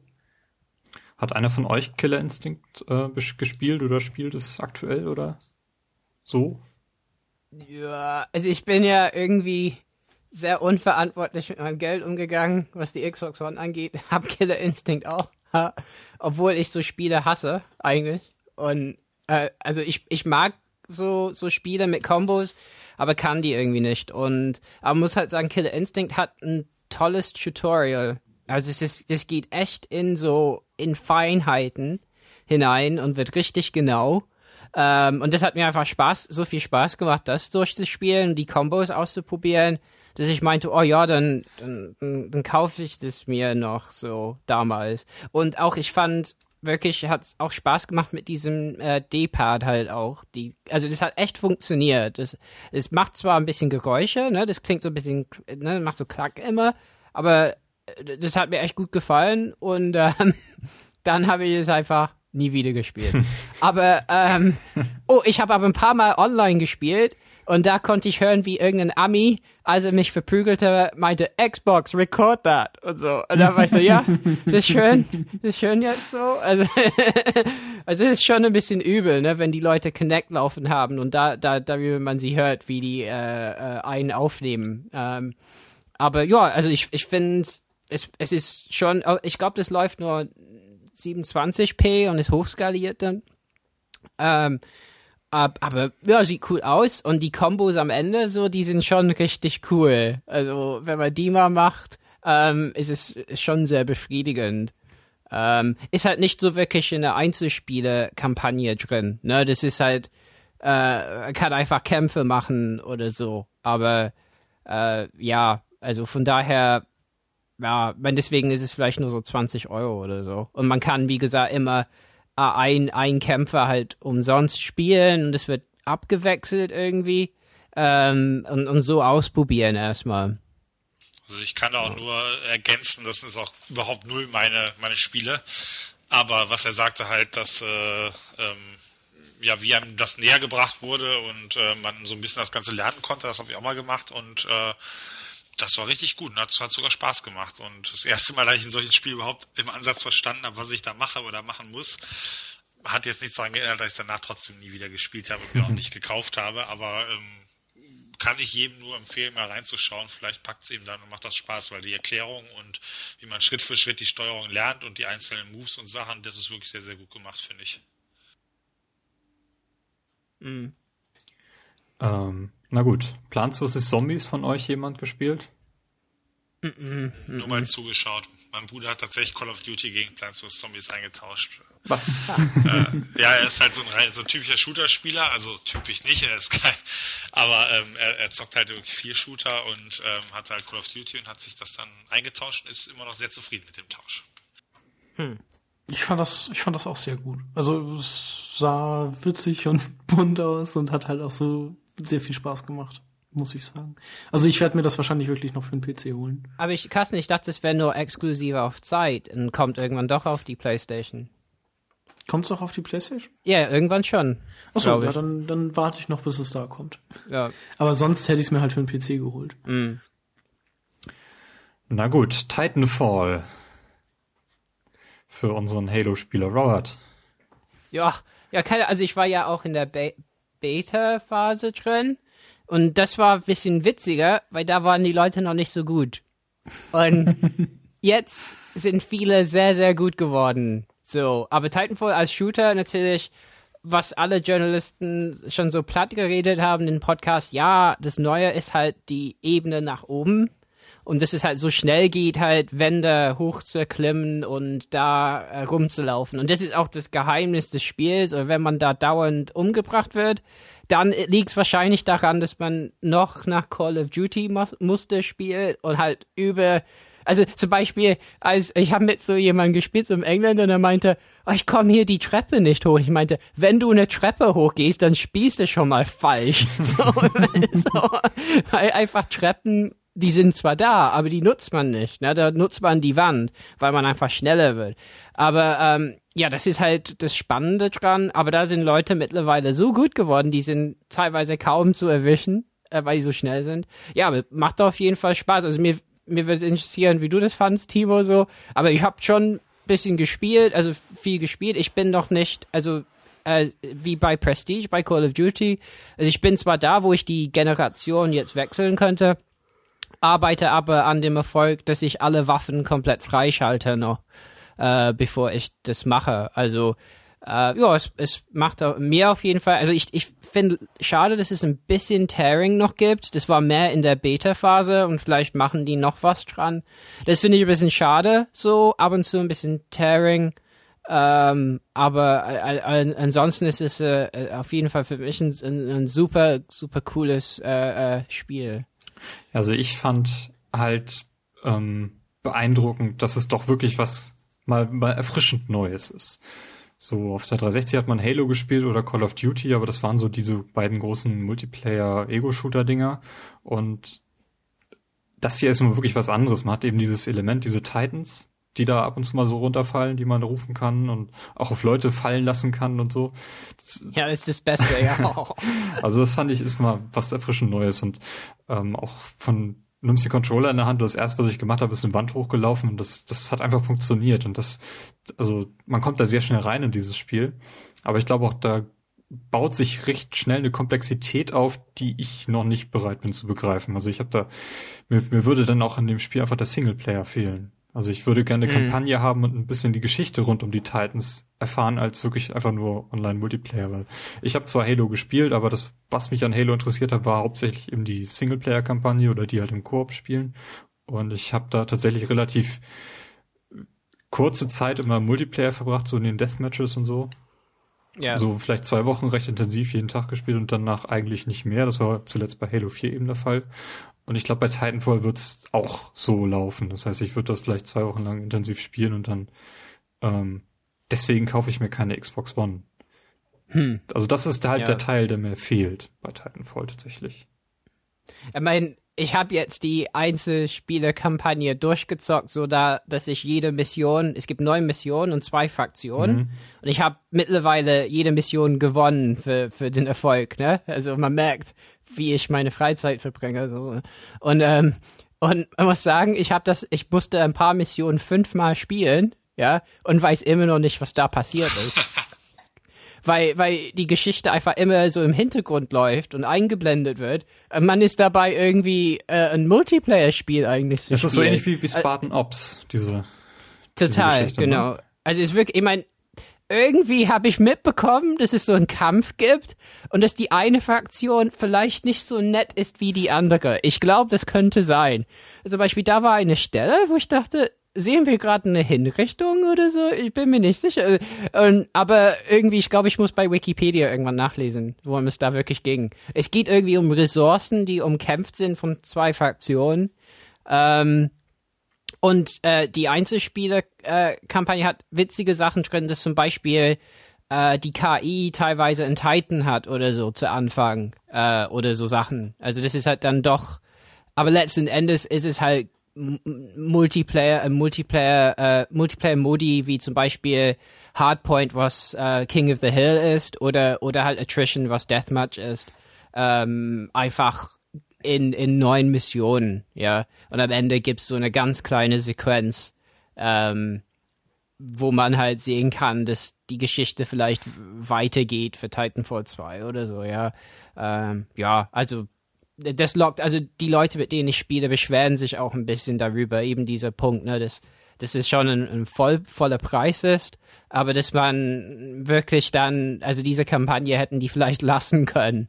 ja, gut, das also ich muss sagen, ich bin ja, ich weiß gar nicht, wer es vorhin gesagt hatte, dass, dass er halt dann eher so den Singleplayer und die Geschichte ähm, wichtig findet und dann nicht so im Multiplayer aufgeht. Ich bin, bin ja wirklich das, das komplette Gegenteil. Ich zock ja zwar ab und zu auch mal noch irgendwie ein Spiel, was Storytelling, also Story-driven ist, ähm, aber im Endeffekt zocke ich zu 95% nur Multiplayer. Ähm, daher wäre das schon mal kein Problem. Ich finde das Spiel auch sehr, sehr interessant und meine Abwechslung muss dazu sagen, dass ich jetzt tatsächlich auf der alten Generation nie irgendeinen Shooter online gezockt habe, länger als alles in einem drei Stunden, weil ich halt einfach mhm. nicht so der Shooter-Mensch bin. Jetzt allerdings auch aufgrund von äh, Rennspielmangel auf der PS4 zugeben muss, dass ich bei Battlefield 4 200 Stunden auf der Uhr habe jetzt. Was? Und da komplett drin aufgegangen bin. Also ich bin immer jemand, mhm. ich brauche brauche ein Spiel oder zwei, bei mir war es ein Forza oder F1 mal, wo ich dann halt mein, also ich, ich brauche keine zehn Spiele irgendwie im Jahr. Ich habe ich hab lieber ein paar Spiele, wo ich mich vollkommen äh, äh, reinsteigere so ein bisschen. Und ähm, das ist auch der Grund, warum ich jetzt halt mir keinen Teil voll geholt habe, weil ich einfach mal die Zeit, die ich zum Zocken habe, äh, im Moment halt mit Battlefield auf der PS4 oder mit, ähm, mit, mit Forza auf der One verbringe und ganz ab und zu mal dann noch einen PlayStation Plus-Titel irgendwie durchzocke, wenn ich es schaffe und der mir Spaß macht meine Vita hier am Verstauben habe und, und kaum dazu komme, da was zu zocken. Aber ähm, ja, wie gesagt, also ich finde Titanfall, ich habe die, die, die Beta kurz gespielt, mit meinem Bruder mal reingeschaut und ich finde es halt echt sehr interessant und, und es ist halt schon spaßig und auf jeden Fall was ganz anderes. Also technisch ist es schon, finde ich, recht schwach, aber ähm, ich, ich finde vom, vom Spielprinzip, es macht, es, ist, es macht definitiv was anders. Und jetzt nicht nur so nach dem Motto, wir müssen was anders machen, damit drüber geredet wird, sondern wenn man es spielt, es fühlt sich wirklich ganz anders an. Oder auch beim Zuschauen schon als ein Call of Duty oder erst recht als ein Battlefield oder Halo. Und ähm, ja, also ich, ich würde da, für mich ist jetzt, dass, dass eine Singleplayer-Kampagne fehlt oder halt nur so, so rudimentär da, da eingebaut ist, ähm, eigentlich kein, kein äh, negativer Punkt. Ähm, mehr, dass mir die Zeit fehlt, um es dann auch noch zu zocken. Wollen wir denn einfach mal direkt mit Forza weitermachen? Das wäre so ein, so ein Titel, der mich wahrscheinlich auf der Xbox One derzeit am äh, meisten interessieren würde. Ja, also für mich war es ja oder ist es der, der Grund, warum ich mir die One geholt habe. Also ich hatte eigentlich lange Zeit vor, mir erstmal ganz sicher für die ersten ein, anderthalb Jahre nur eine Konsole zu holen und war halt lange die Hin und Her mit den Lenkrädern und dann haben wir uns ja dann doch als, als Gruppe, kann man fast sagen, für die PS4 entschieden. Und ähm, ja, letztendlich gibt es da ja auch im Moment gar nichts an Rennspielen. Drive Club wäre jetzt eh nicht so das gewesen, worauf ich warte, weil es halt mehr ins Arcade-Genre geht. Aber da ich dann halt nur Battlefield dort hatte und auch keine Lust mehr hatte, auf der 360 zu zocken und, und äh, auch momentan halt keinen Gaming-PC hier stehen habe, habe ich mir dann halt dann doch wegen Forza die One geholt und ja, ich bin im Endeffekt absolut zufrieden. Wobei ich mir auch vorher klar war, was, was es an dem Spiel alles zu kritisieren gibt, was ja auch eine Menge ist. Ähm, also so der, der, der Inhalt, was es an Strecken, was es an Wagen geht ähm, und, und viele andere Kleinigkeiten, ist es halt. Es ist, es ist und bleibt ein tolles Spiel, was, was, was jede Menge Spaß macht und die, die Forza-Stärken auch absolut hat und, und auch, ich finde, auch sehr toll aussieht. Ähm, aber es ist natürlich zum Teil auch echt eine Unverschämtheit, äh, wo man, wo man wirklich die Leute schütteln möchte und sagen möchte, wollt ihr uns eigentlich verarschen, was ihr da gemacht habt. Mm, also ich weiß nicht, ob Mitch es auch hat, vielleicht kann er was dazu sagen, sonst. Ja, da fühle ich mich äh, äh, äh, zu unqualifiziert. Also äh, kein Spieler äh, kann ich eh nicht so. Ich meine, finde find natürlich das, das, äh, äh, das Modell, das die da gewählt haben, am Anfang echt ein bisschen schwach. Und bin auch froh, dass die das ein bisschen eingesehen haben. Äh, ich meine, irgendwie war das Problem, dass die, ähm, dass man echt irgendwie äh, unglaublich viele Stunden hätte Rennen fahren müssen, um, um manche, manche Autos bekommen zu können. Ne? Das war irgendwie äh, echt ziemlich unrealistisch zum Teil. Äh, ja, finde ich unverständlich, da die, die eigentlich mit Forza eigentlich recht guten Willen hatten bei den Leuten, die, wie die Rennspiele gerne spielen. Ne? Also, naja. Also ich kann tatsächlich äh, so richtig was erst jetzt auch ab Mitte, Ende Januar dazu sagen, wo schon ein paar Patches gekommen äh, sind und muss auch sagen, dass ich, dass ich die Limited-Tappen, da diese VIP-Mitgliedschaften dadurch halt immer das doppelte Geld bekomme.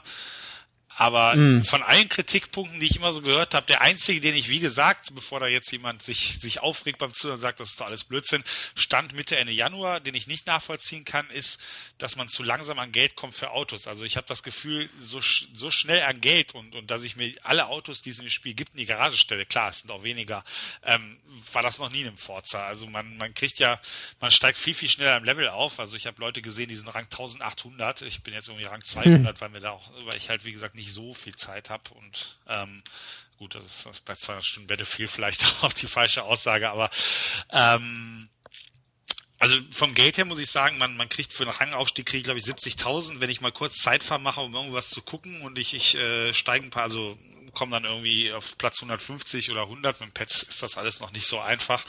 Ähm, dann und beende das dann eine halbe Stunde, dann rattern da direkt wieder vier Ränge durch und, und ich habe dann irgendwie 280.000 äh, Credits sofort wieder. Äh, und Formel 1 Wagen, der teuerste, kostet glaube ich 1,5 Millionen oder so, irgendwie sowas. Ähm, Dazu kommt ja noch, dass, dass man irgendwie auf der Seite äh, forzarewards.com, da, ähm, wenn man sich dort anmeldet, dann ähm, bekommt man fast für, für das, was man bisher in Forzas freigespielt hat, in den verschiedenen, hat man irgendwie einen gewissen Status und je nachdem, wie hoch der ist, kriegt man unterschiedliche Beträge und das dann alle 20 Tage oder alle 30 Tage.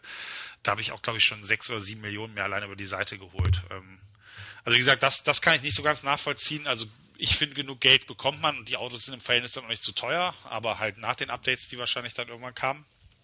Ähm, was das Spiel hat, ist halt einfach zu wenig Strecken. Ich meine, da, da liefern sie jetzt ja in dem Sinne ganz gut nach, dass jetzt erst Road America und jetzt äh, vor kurzem Long Beach kostenlos gekommen sind. Ähm, ja, und bei den Spielen, äh, bei, bei, den, bei den Fahrzeugen muss man halt sagen, dass ähm, die DLC-Politik da schon in dem Sinne ein bisschen dreist ist, dass dass sie ja gesagt haben, hey, wir müssen jedes Fahrzeug neu machen, glaube ich auch, ist auch in Ordnung. Aber jetzt wirklich zum Teil DLCs kommen, wo dann von zehn Fahrzeugen acht Fahrzeuge drin sind, die in Forza 4 schon kostenlos im Spiel waren und jetzt als DLC für Forza 5 kommen.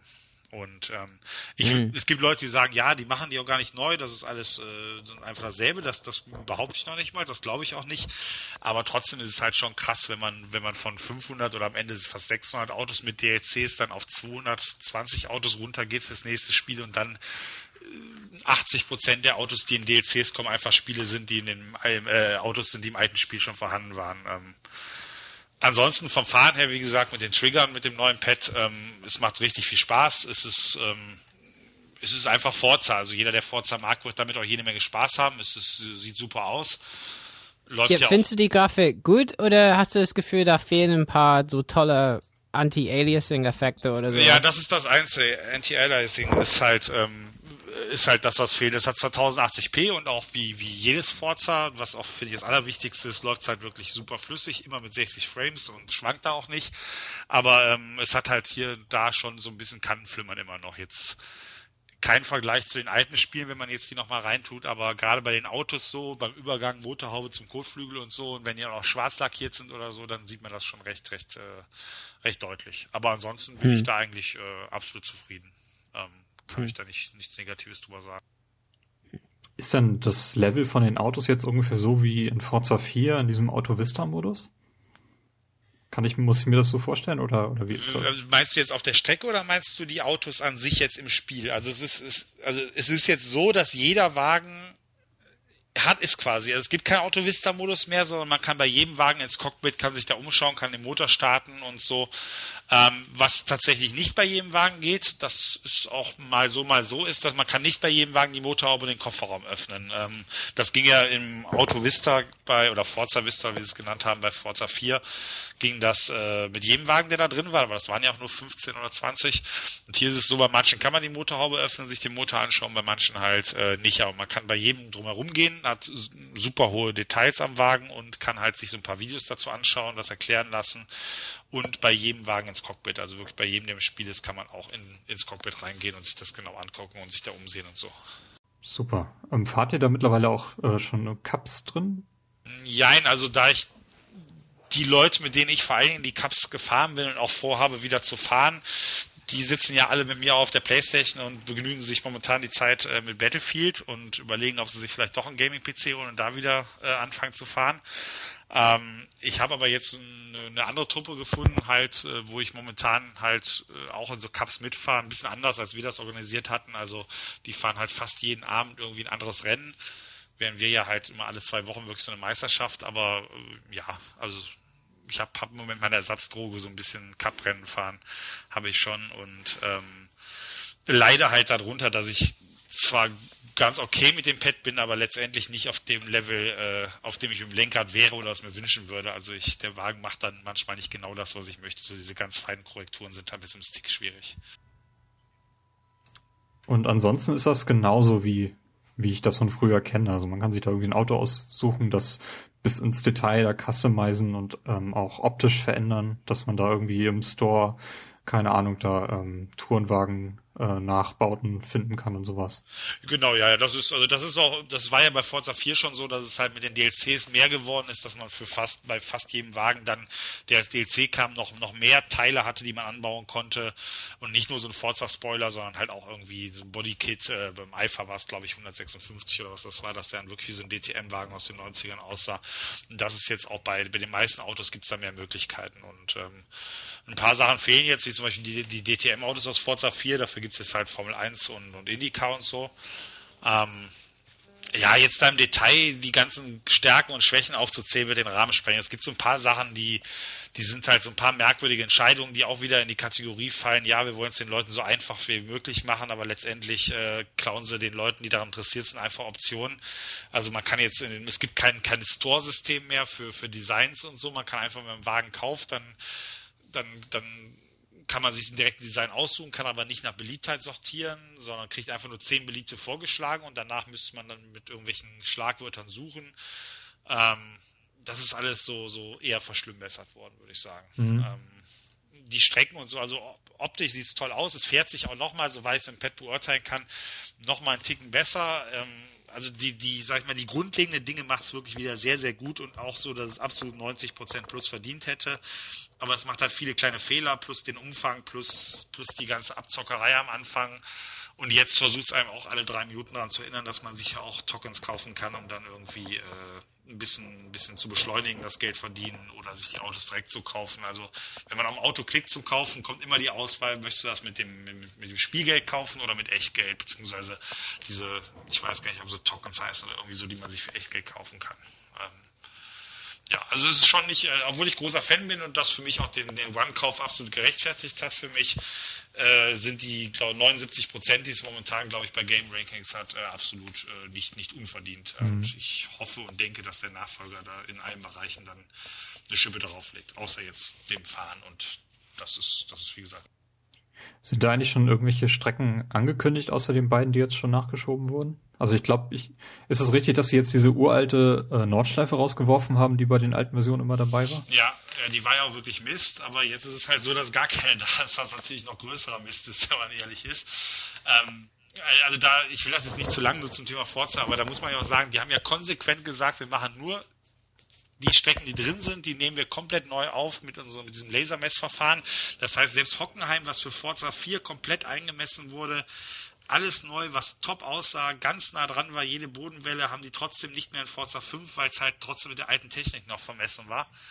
Ähm, und haben halt, haben halt wirklich nur neue Strecken. Das ist auch toll. Die Strecken sind auch durch die Reihe. Also zum Beispiel Catalunya gab es in Forza 4, ist für mich aber als jemand, der halt wirklich dem die Details wichtig sind und, und, und da eine Bodenwelle und da der Körper, so wie er in echt ist, ist das halt wirklich wie eine komplett neue Strecke, wo ich richtig Spaß dran habe. Aber es waren halt wenige und es gab mal das Gerücht, und inzwischen befürchte ich nämlich, es ist nur ein Gerücht gewesen, dass Turnteng gesagt hat, im Januar, Februar kommt dann die Nordschleife, wird die nachgereicht. Ähm, ja, bisher, also Road America war nicht angekündigt und irgendwann haben sie gesagt, hey, hier ist Road America, kostenlos, bitte sehr. Und mit Long Beach war es ähnlich. Da gab es mal irgendwelche Gerüchte und so. Aber letztendlich hat man da nicht viel davor zugehört. Das heißt, ob jetzt überhaupt noch eine Strecke kommt oder vielleicht jeden Monat noch eine Strecke jetzt, keine Ahnung. Das kann keiner sagen. Und wie es mit der Nordschleife aussieht. Also hm. Ich und viele, viele andere hoffen ja, dass dann die Nordschleife, so der gesamte Nürburgring Grand Prix Komplex, also mit allem drum und dran, mit der 24-Stunden-Variante und allem dann irgendwann noch kommt, aber man weiß es nicht. Man, so Informationspolitik ist ja nicht gerade äh, Microsofts und Turn 10s große Stärke. Gut, ähm, habt ihr noch andere Spiele, über die ihr jetzt sprechen wollt? Vielleicht nicht unbedingt über so Dinge wie äh, Battlefield, die du glaube ich auch gar nicht auf der Xbox spielst, oder? Nee, ich, ich zock's aber PlayStation 4. Ich habe es halt nur mal verglichen wegen dieser ganzen Grafikdiskussion mhm. und es sieht alles so schlimm aus auf der One. Also für meine ungeschulten Augen äh, kann ich da nur sagen, auf, ich sitze anderthalb Meter mit dem Kopf vom 55 Zoll Fernseher entfernt. Man erkennt einen Unterschied, aber er ist wirklich marginal. Ähm, weil, also, mehr kann ich dazu nicht sagen, ja. Hat einer von euch Rise gespielt? Ja, ich hab's durchgespielt. ähm, also, äh, Rise war so eigentlich also ich merke halt äh, so manche Journalisten, ne, und so, die sind teilweise echt mir ein bisschen zu zynisch geworden. Ne? Also ich habe gesehen, wie die das zocken und die war so, oh ja, ist so langweilig und so, ne? Aber eigentlich mag ich Rom. Also ich habe auch, also ich hatte mal äh, das Latinum gemacht. Das wird ja mit den Jahren, ob groß oder kleines Latinum, wird es immer kleiner. Ne? Also, aber trotzdem habe ich da eine Affinität zu dieser Geschichte. Also einfach und, und ähm, geil ist auch, da gibt es ein paar Levels, also Missionen, die sind in, in England. Also, äh, ne, so äh, auch. Und auch im Norden, so ein bisschen, wo ich herkomme, aber halt ganz anders. Und also deswegen dachte ich, oh, das spiele ich auf jeden Fall. Und das ist halt ein ganz kurzes, also nicht ein super kurzes Spiel, es hat eine gute Länge, aber ist nicht übermäßig lang, vielleicht so Call of Duty 4 Länge, so acht Stunden oder so, ne? Aber die Grafik ist echt Bombe. Also das ist zwar nur 900p, ne? Intern. So, aber, aber trotzdem, also, ich meine, die Hauptfigur, der Marius, der hat irgendwie echt unglaublich viele Polygone und das, äh, das sieht man, also die Animation, ich meine, ich weiß, ähm, Infamous Second Son soll halt ganz tolle Gesichtsanimationen haben auch. Und was ich in YouTube gesehen habe, finde ich auch. Ich finde aber auch Rise äh, sieht richtig cool aus. Also gerade, also die Schauspieler kommen richtig gut zur Geltung, finde ich. Und die Geschichte fand ich ganz nett. Und das ist halt ein bisschen Gameplay, das ist so ein bisschen, ne, so Schwertkämpfe und so. Und es ist ein bisschen wie Batman, ne, so Arkham Spiele. So ein bisschen Timing und nicht so ganz viel Tiefe, aber, aber trotzdem macht Spaß. Ist aber sehr brutal. Also manche, also man sieht schon so Knochen und Fleisch ein bisschen. Und die Gesichtszüge der Leute, äh, die man wirklich äh, gerade so äh, von Gliedmaßen trennt, sieht man da. Das ist manchmal ein bisschen krass. Aber ich fand's super cool und finde auch, es ist so eine Grafikperle, diese Generation, die leider ein bisschen untergegangen ist. Ähm, und äh, ähm, ich meine, das ist ja vom, vom ähm, äh, Crisis, oder nicht? Oder entwickelt. Ja, genau, also von Crysis. Genau. Äh, mhm. und, und die haben, die haben ja, äh, wo Epic früher mit bei der 360 sehr mitgewirkt hat, haben die bei der One halt sehr viel mitgewirkt. Und das merkt man auch. Also da haben die echt viel schon aus der Box geholt, finde ich. Ähm, so, das ist auf jeden Fall ähm, äh, äh, einfach teilweise an manchen Stellen, das war das erste Mal dieser Generation, wo ich innegehalten habe und erstmal so, so einen Sonnenaufgang äh, geguckt habe oder so. Oh Mann, das sieht ja schön aus. So. Ähm, ja, also hat, hat auf jeden Fall Spaß gemacht. Ist kurzweilig. Was echt gut war, war auch, ähm, also viele Spiele haben so Companion-Apps, ne, die man so startet. Und das war echt gut. Also da die ganzen Collectibles, ne, die, die man so einsammelt, die, die konnte man, man konnte sehen, äh, ob man in der Nähe von sowas ist in, in der Geschichte. Und wenn man es nicht findet, darauf klicken, es zeigt ein Video, wo das ist. Also es fand ich gar nicht schlecht, muss ich sagen. Ja. Also Rise würde ich auf jeden Fall empfehlen und es war schon mal im Angebot. Also ich denke, wenn man es im Angebot sieht, sollte man auf jeden Fall zugreifen, wenn man einfach ein bisschen sehen will, was die Xbox, Xbox One äh, trotz bisschen schwächerer Hardware äh, äh, hat leisten kann. Ja, das habe ich gespielt. Und ansonsten, ich meine, ich bin echt im Moment ein bisschen verrückt, ne? Ähm, aber ich habe hab auch Local Cycle mal gekauft, weil ich eigentlich ähm, alles, was von den Machern von Explosion Man kommt, gut spiele, so, äh, gut finde, so.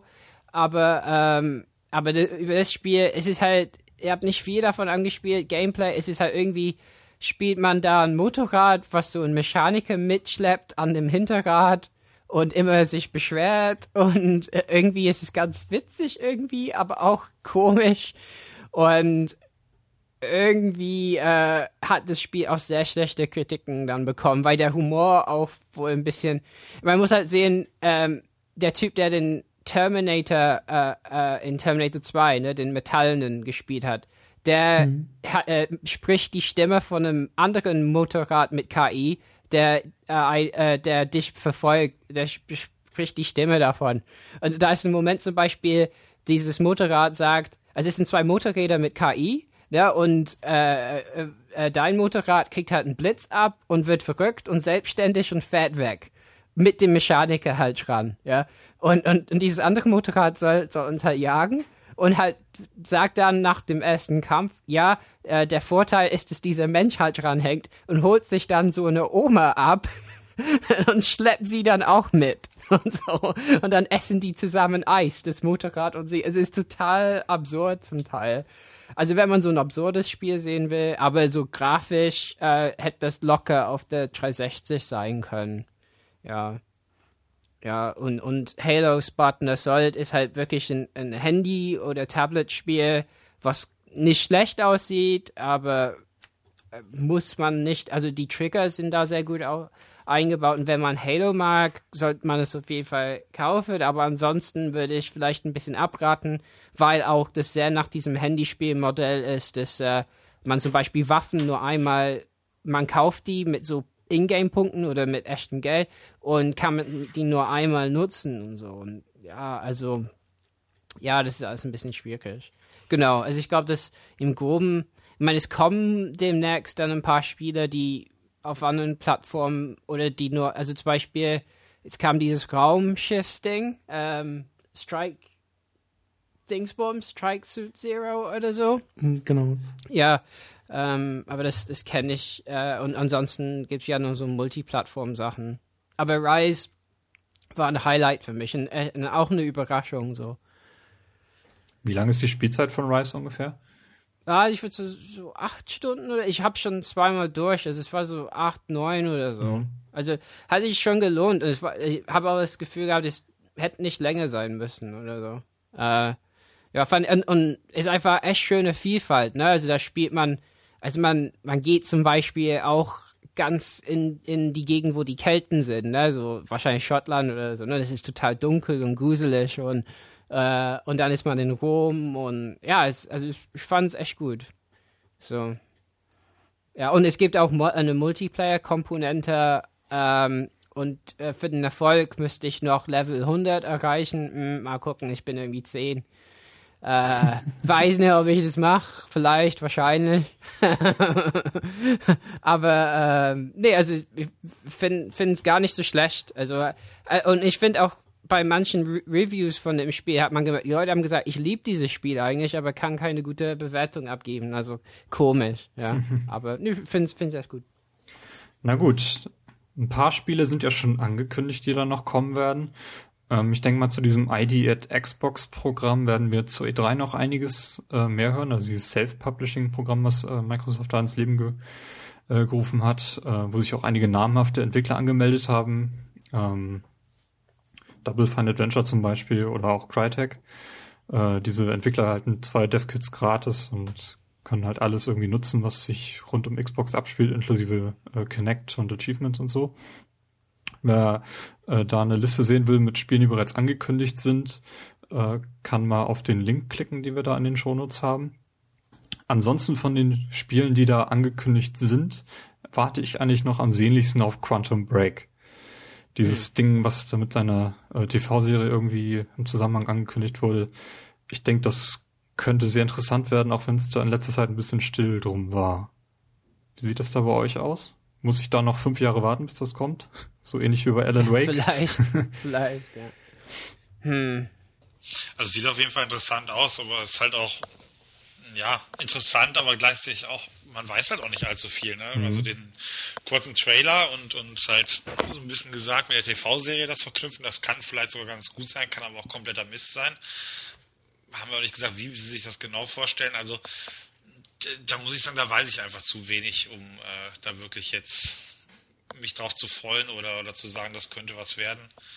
Und ja, auch, wie du schon sagst, also wenn man jetzt mit Alan Wake, da erinnere ich mich auch, da hat man, glaube ich, immer schon auch was zugesehen, als die da 60 Grad draußen war. Dann hat es noch ein paar Jährchen gedauert, bis es dann wirklich erschienen ist. Also da bin ich, bin ich vorsichtig, sage ich mal. Habe ich jetzt keine allzu große Vorfreude drauf. Ja. Denn weiterhin, ähm, Microsoft hat jetzt die alleinigen Rechte über das Gears of War Franchise. Ähm, für mich ist die Serie eigentlich durch mit dem, was dort in den drei Spielen plus Judgment erzählt wurde. Äh, deswegen bin ich da jetzt eigentlich gar nicht so erwartungsfroh auf das, was da vielleicht noch kommen wird. Vielleicht auch noch irgendwelche Prequels oder sowas. Auf jeden Fall denke ich nicht, dass sie da irgendwie das Genre wechseln. Das wird schon irgendwie ein Third-Person-Shooter bleiben. Vielleicht sehen wir da auch was auf der E3. Mal sehen. Ähm, was wir allerdings schon gesehen haben, ist ein neues Halo.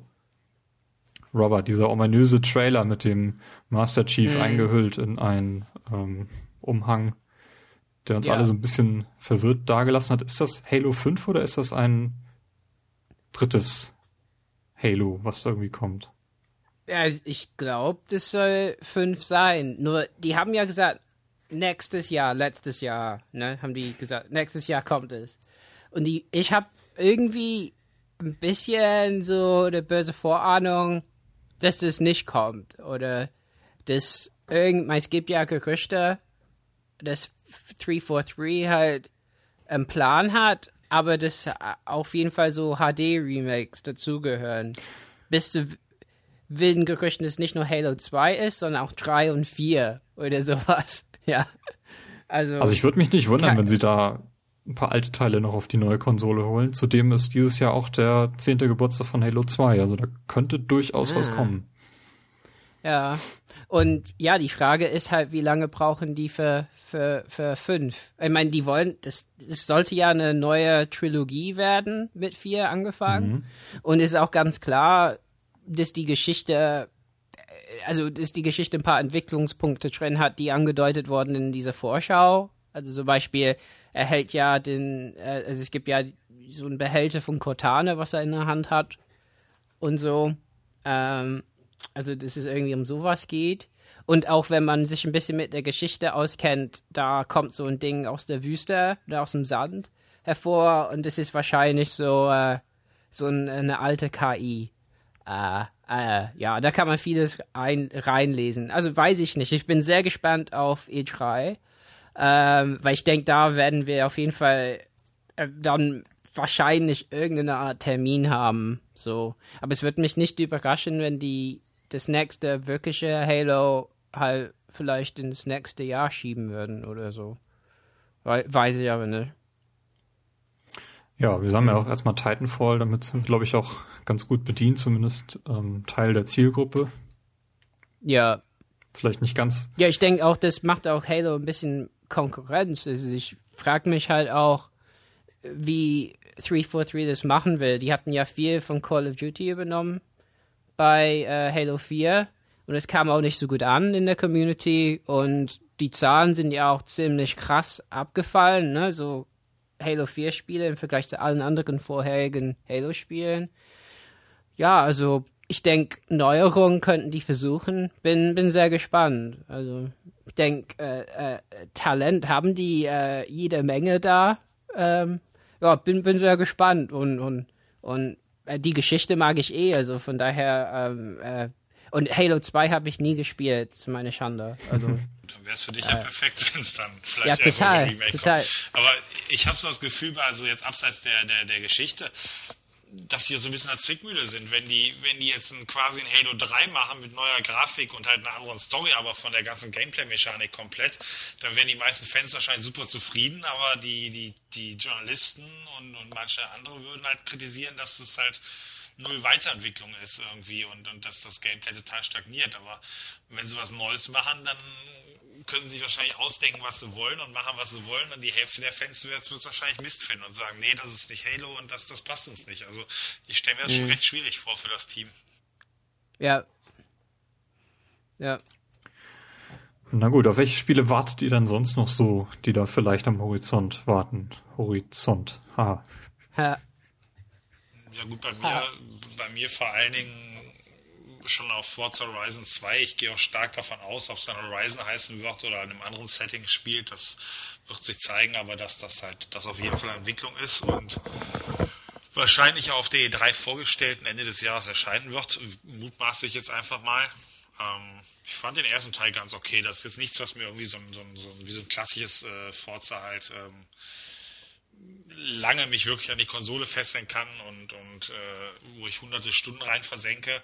Ich glaube in Forza 4 in den zwei Jahren, da habe ich auch irgendwie 700, 800 Stunden reingesteckt. In Forza Horizon wahrscheinlich 30, 40. Aber ich denke mal, das würde ich mir auf jeden Fall kaufen. Also wie, wie schon gesagt, für mich ist die One tatsächlich so ein bisschen Multimedia-Konsole plus Forza und viel mehr wenn vielleicht ein Quantum Break interessant wird, das, aber also viel mehr werde ich mir da eh nicht drauf, äh, drauf holen. Mhm. Ähm, deswegen Horizon 2 ist das, was so am ehesten mich anspricht, auch wenn ich jetzt nicht so der Arcade-Fan bin, aber es hat ja immer so ein bisschen die Forza-DNA noch drin vom Fahren her, auch wenn ein bisschen mehr Grip. Hm. Ansonsten. Ja, noch ist ja großes Loch, ne, bei beiden Konsolen ein bisschen. Mhm. So. Ja. Also ein bisschen äh. versucht man sich jetzt auf über Wasser zu halten, indem man alte Spiele nochmal in Komplettversionen raufbringt, wie zum Beispiel Tomb Raider, Rayman Legends. Die PS4 mhm. hat jetzt ähm, Last of Us noch angekündigt bekommen. Ähm, bei der Xbox sehe ich da im Moment noch nicht so viel, was vielleicht exklusive Umsetzungen be äh, bekäme. Vielleicht gibt's da noch was, um ein bisschen Zeiten zu überbrücken. Ähm, naja, wir werden sehen. Microsoft hat ja auch so ja. ein paar exklusive Inhalte angekündigt. Ähm, allen voran diese Halo-Serie, die da von Steven Spielberg, glaube ich, begleitet wird. Mhm. Reizt euch das irgendwie oder macht es überhaupt Sinn, sowas auf eine Konsole zu bringen? Also, also ich denke, also mich reizt das jetzt nicht unbedingt so eine Halo-Serie, aber es hat ja schon viele Fans, so wenn, gut, also muss Mitch was mehr zu sagen, ich, ich denke mal, wenn, wenn, mhm. äh, wenn das gut umgesetzt ist und, und, gut gemacht ist, dann wirst du wahrscheinlich schon seine Fans finden. Und ich kann mir schon vorstellen, es ist ja so, äh, dass, dass viele halt irgendwie versuchen. Also Amazon hat ja auch so ein paar Sachen, wo sie exklusiv Dinge produzieren inzwischen. Ob, ob Microsoft damit so erfolgreich ist, ich weiß nicht. Aber wenn sie natürlich zu so einem zentralen Punkt im Wohnzimmer werden wollen, auch abseits vom Gaming, dann denke ich mal, ist der richtige Weg, wenn sie, wenn sie da halt auch äh, selber ja, Content produzieren, Serien und sowas. Jetzt vielleicht nicht nur die Halo-Serie. Ich denke mal, da wird auf Dauer auch mehr kommen. Zum Beispiel die Quantum Break-Geschichte. Vielleicht vielleicht auch dann schon länger was geplant, dass man das irgendwie verbindet und dann auch eine exklusive Serie hat, die man nur, nur auf der One schauen kann oder halt über irgendwie über Microsoft halt. Ja, ich glaube, das sind doch schon die beiden ähm, Stärken, die man kennt. Also ich meine, bei der Xbox 360 gab es bei den großen Halos immer äh, begleitend irgendwie TV-Material, ähm, Forward Unto Dawn oder Halo Legends. Ähm, bei Alan Wake gab es diese sechsteilige Serie, die auch äh, mir sehr gut gefallen hat. Ich denke mal, ähm, man kann auf jeden Fall erwarten, dass das da kein Griff ins Klo wird, aber ähm, ich weiß nicht, ob es dann nur nachher mithalten kann mit dem, was äh, Amazon und Netflix da äh, produzieren. Oder ob das überhaupt die gleichen Zielgruppen sind, die da angesteuert werden. Das müssen wir dann sehen ich, ich denke auf Dauer, dass ob es wirklich damit mithält oder, oder vergleichbar dann sein wird, das, das muss man sehen. Aber ich könnte mir schon vorstellen, dass auf Dauer genau das, das, das ist, was Microsoft möchte. Ähm, dass sie da auch konkurrieren mit Netflix, Amazon und so und halt auch mit eigenem Content dann, nicht nur Halo. Äh, weil, pff, ja, sonst, sonst wird es schwierig damit wirklich. Ähm, das zu erreichen, was sie wollen, dass das die Schaltzentrale im Wohnzimmer ist. Ich meine, klar, kann man auch die anderen Sachen über Apps dann darauf gucken und so, aber wie gesagt, ob, ob es so, ob es so funktionieren wird, ist die eine Sache, dass Microsoft aber höchstwahrscheinlich schon genau die Idee hat und den Plan, das, das kann ich mir schon gut vorstellen. Könnt ihr euch so eine Art Xbox One als Set-Top-Box vorstellen? Also, dass sie quasi das Laufwerk weglassen und die Konsole vielleicht deutlich günstiger, kompakter bauen können? Ähm, so ähnlich wie Amazon das mit dem Fire TV jetzt äh, vorgibt? Mm, ja, also, dass sie eine One ohne Laufwerk bringen, das kann ich mir schon vorstellen. Die Frage ist, wie erfolgreich das dann wäre. Also für mich persönlich, ich bin halt niemand, der irgendwie Spiele sammelt oder verkauft, gebraucht oder kauft. Und mir, wenn es nach mir ginge, dann, dann bräuchten wir keine Laufwerke mehr in den Konsolen. Aber ich glaube, die, die Masse an Leuten lehnt das halt immer noch ab. Und ähm, selbst wenn sie eine ohne, ohne Laufwerk bringen, ich glaube halt von, von so einem wirklich kleinen, kompakten Gerät, da sind wir noch mindestens vier, fünf Jahre unterwegs, äh, also entfernt mit der, mit der jetzigen Technik. Also das Na, ich, einfach, muss ja nicht gleich ganz so klein werden wie die, wie der äh, Apple TV oder so, aber ich denke mal, das Laufwerk ist somit das größte Bauteil an diesem ganzen Kasten und die Xbox One ist ja wirklich riesig. Also das kann man jetzt dann wirklich nicht abstreiten. Ja, klar. Ich, ich denke einfach mal, sie werden halt, wie wir schon sagen, nicht ohne Grund sie auch so riesig gebaut haben. Und wenn, wenn sie halt jetzt deutlich kleiner wäre, wenn auch nicht ganz so klein wie ein Apple TV, ich meine, das ist, das wäre mit der 360 wahrscheinlich momentan auch nicht, noch nicht mal erreichbar. Ähm, dann, dann wird wahrscheinlich auch, dann müsste man, hätte man einen höheren Lüftungsbedarf und wieder mehr Lautstärke. Also ich denke mal, das scheitert eher an der Technik. Dann, dann vielleicht eher irgendwas, was man auch irgendwie Xbox, weiß ich nicht, irgendwie damit verbindet, aber was alles kann, halt nur keine Spiele abspielen. Und dann vielleicht wirklich so klein, aber ich kann es mir halt nicht vorstellen, dass wirklich jetzt in der nächsten Zeit zu realisieren ist, dass man das, dass man das ohne Laufwerk dann deutlich kompakter baut. Mhm. Mhm. Ja, sehe seh ich ähnlich, genau. Ähm, ja, Konsole ohne Kinect. Hatten wir ja schon ein bisschen drüber nachgedacht. Ähm, haltet ihr das für realistisch? Ähm, ganz abgesehen von der persönlichen Präferenz. Also ich glaube, ihr habt alle äh, Kinect sowieso in Betrieb, aber ähm, die Konsole würde auch ohne funktionieren, zumindest ein Großteil der, Ja. der Spiele und Apps. Geht ja jetzt, geht ja, Ja. jetzt schon, so gesehen. Also ich glaube, vor ein paar Monaten hätte ich gesagt, halte ich nicht für realistisch. Jetzt mit den ganzen Wechseln an der Spitze und, und ein paar Strategieänderungen, ich, ich, ich, ich weiß es nicht. Also mich würde es wundern, aber ich halte es jetzt nicht für komplett ausgeschlossen, dass, dass Microsoft sagt, komm, ähm, irgendwie müssen wir mit dem Preis noch mehr deutlich mehr runter. Und äh, es gibt halt viele, die Kinect eher abschreckt oder die es einfach nicht interessiert, gerade bei den Hardcore-Gamern ähm, dann nehmen wir es raus und bringen eine Version ohne. Damit werfen sie natürlich dann ihr ganzes Konzept, was sie so mal hatten, endgültig über den Haufen. Aber es wirkt ja eh so ein bisschen, als wenn das, was Don Matrix so an Visionen hatte und an Ideen, dass das eh momentan da halt die, die äh, neuen Leute damit beschäftigt sind, das Ganze ein bisschen aufzuräumen und irgendwie die One konkurrenzfähig zu machen. Deswegen ja, also ich halte es nicht für komplett ausgeschlossen.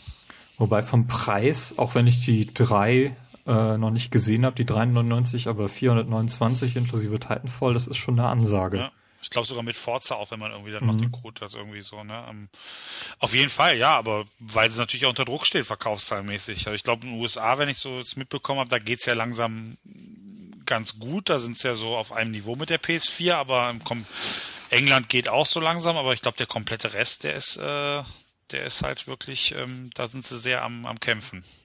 Ja, Deutschland haben die ziemlich komplett verloren.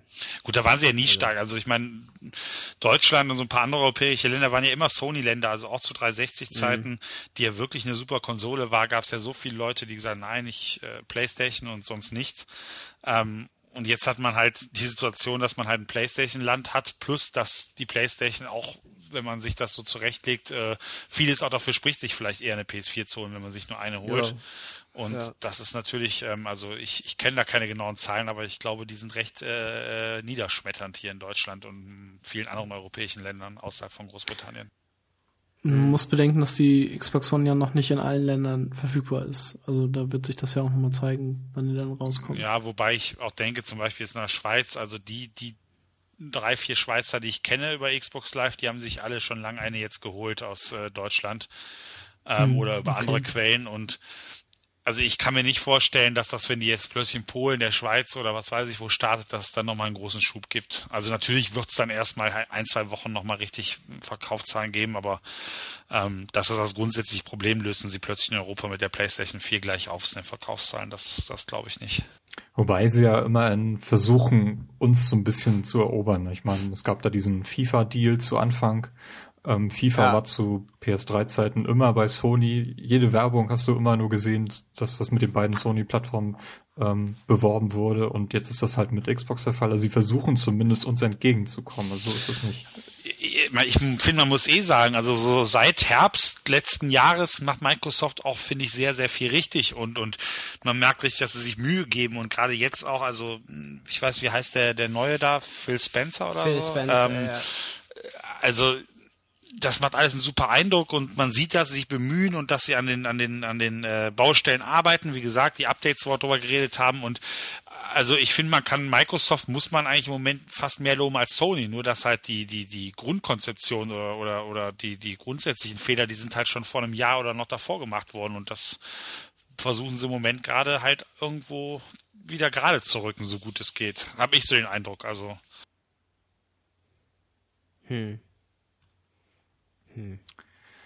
Ja, müssen wir mal sehen, wie das weitergeht. Ich meine, ist ja nicht nur ein neuer Xbox-Chef, es ist ja ein ganz neuer Microsoft-Chef, der jetzt am Werkeln ist und ähm, Ja. ich war sehr überrascht, wie dieses äh, Office for iPad, wie gut das äh, ankommt und was das für ein Aufwand war. Das, ich meine, auf den Surface äh, sieht das schlechter aus als auf dem iPad.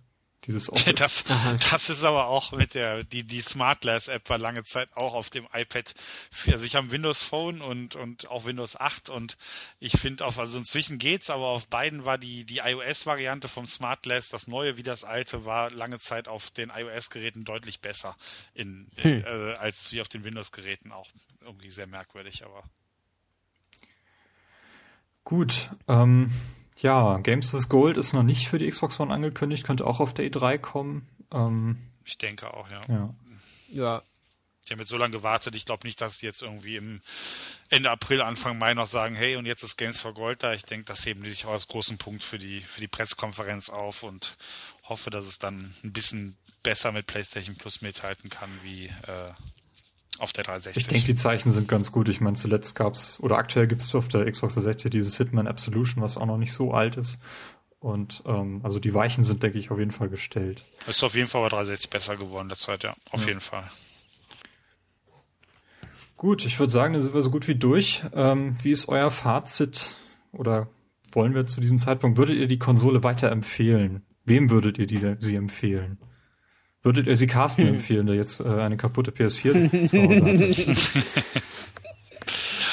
Also, ja, meiner Meinung nach, wenn jetzt jemand eine PS4 hat und damit zufrieden ist und jetzt nicht unbedingt Halo oder Forza zocken möchte, dann würde ich sie ihm jetzt nicht empfehlen, weil es einfach keinen Sinn macht. Äh, die sind doch sehr, sehr ähnlich, da dafür dann, auch wenn es jetzt nur noch 4,29 teilweise sind, mit Spielen auszugeben.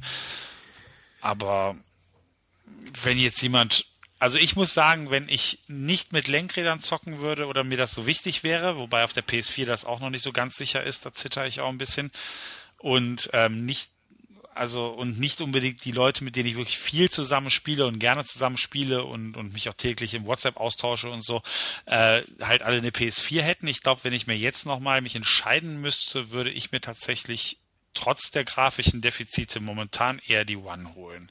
Nicht, weil die PS4 schlecht ist, aber einfach, weil es mir vom, vom Betriebssystem und wie es jetzt ist und einem dann doch ein bisschen besser gefällt und Forza oben drauf kommt. Aber das ist, ja, das würde ich jemandem halt, der keine der beiden Konsolen hat, auch so sagen. Man muss sich einfach mal bei Freunden in Ruhe anschauen und dann, dann für sich entscheiden. Hm. Ja, also ich finde es auch schwierig. Also für mich ist es die richtige Konsole, meine ich. So. Äh, aber da sind da, die Faktoren halt dabei, dass auch die Leute, mit denen ich am meisten so gespielt habe, das ist jetzt mittlerweile eine sehr kleine Gruppe geworden, auch Xbox geholt haben. Und ich beginne auch oft äh, die Party-Chat damit, dass ich sage, wir hätten uns Playstations holen sollen. Und die lachen immer drüber. So. äh, weil, weil für die halt, ne, das sind so richtige Männer und so Infamous oder so wollen die doch nicht spielen. Ne? Aber weil ich sehe halt die Vor- und Nachteile, aber finde es auch ganz gut für mich in einer Zeit, wo ich eh, ich meine, ich muss ja meine Doktorarbeit irgendwie habe hab ich noch so ein bisschen unter einem Jahr und es ist wirklich nicht schlecht für mich, einfach äh, nicht eben noch, noch eine Plattform zu haben. Ähm, und sie reicht als einzelne Konsole. Also das heißt, es geht, nur sie zu haben. Und ich, ich finde auch die, die grafischen äh, Defizite gegenüber der PlayStation 4, ich bin, ich mag eigentlich schon, also zum Beispiel damals bei Sega Mega Drive hat es mich sehr stark seelisch belastet, ne? Dass, dass die Super Nintendo, als die rauskam dann, äh, besser war, angeblich, ne? Wobei im Nachhinein muss man sagen, es ist viel differenzierter zu sehen. Und eigentlich war die Mega Drive auch die Konsole für mich. Die hatte die Spiele, die zu mir passten. Ich mag Mario eigentlich nicht so. Ich weiß, dass es komisch ist, aber und und ich habe mich trotzdem da irgendwie von so von den Medien da bearbeiten lassen, habe eine Super Nintendo geholt. Äh, und die Xbox passt einfach spielemäßig besser zu mir. Ich spiele lieber online als äh, Einzelspiele mittlerweile und Titanfall spiele ich halt jede Menge. Ähm, ja, und die Multiplattform-Sachen, die halt, also ich habe zum Beispiel Assassin's Creed äh, zum Geburtstag geschenkt bekommen von meiner Schwester und das, das sehe ich halt nicht. Ich müsste wirklich die PlayStation 4-Version nebenbei laufen haben, um zu sehen, dass das eine hochskaliert ist. Und dann würde ich es erkennen. Und manchmal könnte man meinen, da ist ein Artefakt. Aber ich finde halt, wenn man wirklich so genau auf Grafik schaut, dann hat man eh wahrscheinlich sehr wenig Spielspaß. Ja, oder soll sich einen PC holen. Also das ist halt auch Genau. nämlich, ähm, also es gibt schon Unterschiede und ich kann auch verstehen, bei mir war es ja auch so ein bisschen, da ich, also auch einer der Gründe, also die Gründe waren meine Freunde, die Lenkräder, PlayStation Plus, was halt doch recht attraktiv ist, weil man für die, ich habe glaube ich jetzt 33 Euro bezahlt, halt viele Spiele einfach kriegt, die man sich sonst nicht gekauft hätte und dann doch ganz gut sind. Und ähm, dann halt auch die ein bisschen bessere Grafik, aber letztendlich muss man da auch ganz klar sagen, ja, die ist was stärker, das wird sich wahrscheinlich auch, wenn an der bei der One ein bisschen Optimierungspotenzial noch ist mit dem mit den Tools, aber das wird sich auch nicht ändern. Nur die Unterschiede sind jetzt nicht so groß, wie man teilweise meinen könnte, wenn man in irgendwelchen Foren liest und äh, man das Gefühl hat, die One ist eine bessere 360 und, und die PS4 ein, ein High-End-Computer. Und ich finde auch, wenn jemand, wenn einem das so wichtig ist und, und das, das so extrem, wie man meint zu sehen, äh, 900p und 1080p die Unterschiede und was weiß ich was, dann ist derjenige vielleicht eh im Konsolenlager nicht so richtig aufgehoben. Also ich, Ja, ich glaube, wir sind enttäuscht, dass da die Dinger keine Titan-Grafikkarte eingebaut haben oder so. Und das für 500 Euro, klar. Aber ich meine, ja, die, die haben halt auf APUs gesetzt und, äh, und kleiner und kühler. Und ähm, ja, äh, ist ein bisschen enttäuschend vielleicht. Also ist die Grafik halt einen nicht komplett we äh, weghaut. Aber wie gesagt, Rise sieht echt nett aus und äh, Infamous Second Son. Äh, es sieht auf jeden Fall irgendwie alles recht ne Next Gen Ja. aus. also ich, Ähm, ja. Ich muss auch sagen, jetzt auf beiden Konsolen, ähm, wenn ich jetzt sehe, ja, irgendwie ein bisschen enttäuschend, die Grafik und so. Also wenn ich mir jetzt ein Killzone Rise habe ich mal ganz, ganz kurz auch mal gesehen und Killzone auch im Battlefield jetzt anschaue und das mit den 360-Spielen, den letzten vergleiche und wenn ich mir dann mal anschaue, was so am Anfang auf der 360 rauskam, wie da damals dieses Battlefield aussah oder Project Ähm, Gotham Racing 3.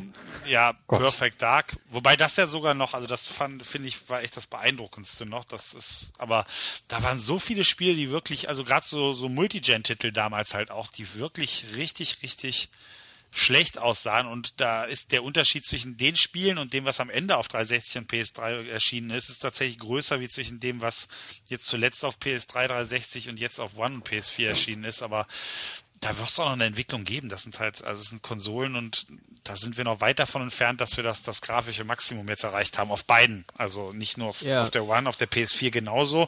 Und der Abstand wird wahrscheinlich oder der Unterschied auch bleiben. Aber ähm, ja, wie gesagt, also wer das jetzt enttäuschend findet, dem finde ich, der ist auf Konsolen, finde ich, glaube ich, echt falsch aufgehoben. Also. Und ich finde, ich finde halt, wo die Xbox One halt ein bisschen, ich meine, man merkt auch viele Journalisten sind auf PlayStation umgestiegen. Also bei Joystick, glaube ich, zum Beispiel ist es ja so, ähm, dass viele halt meinen, ja, die wissen gar nichts mit der Xbox One anzufangen.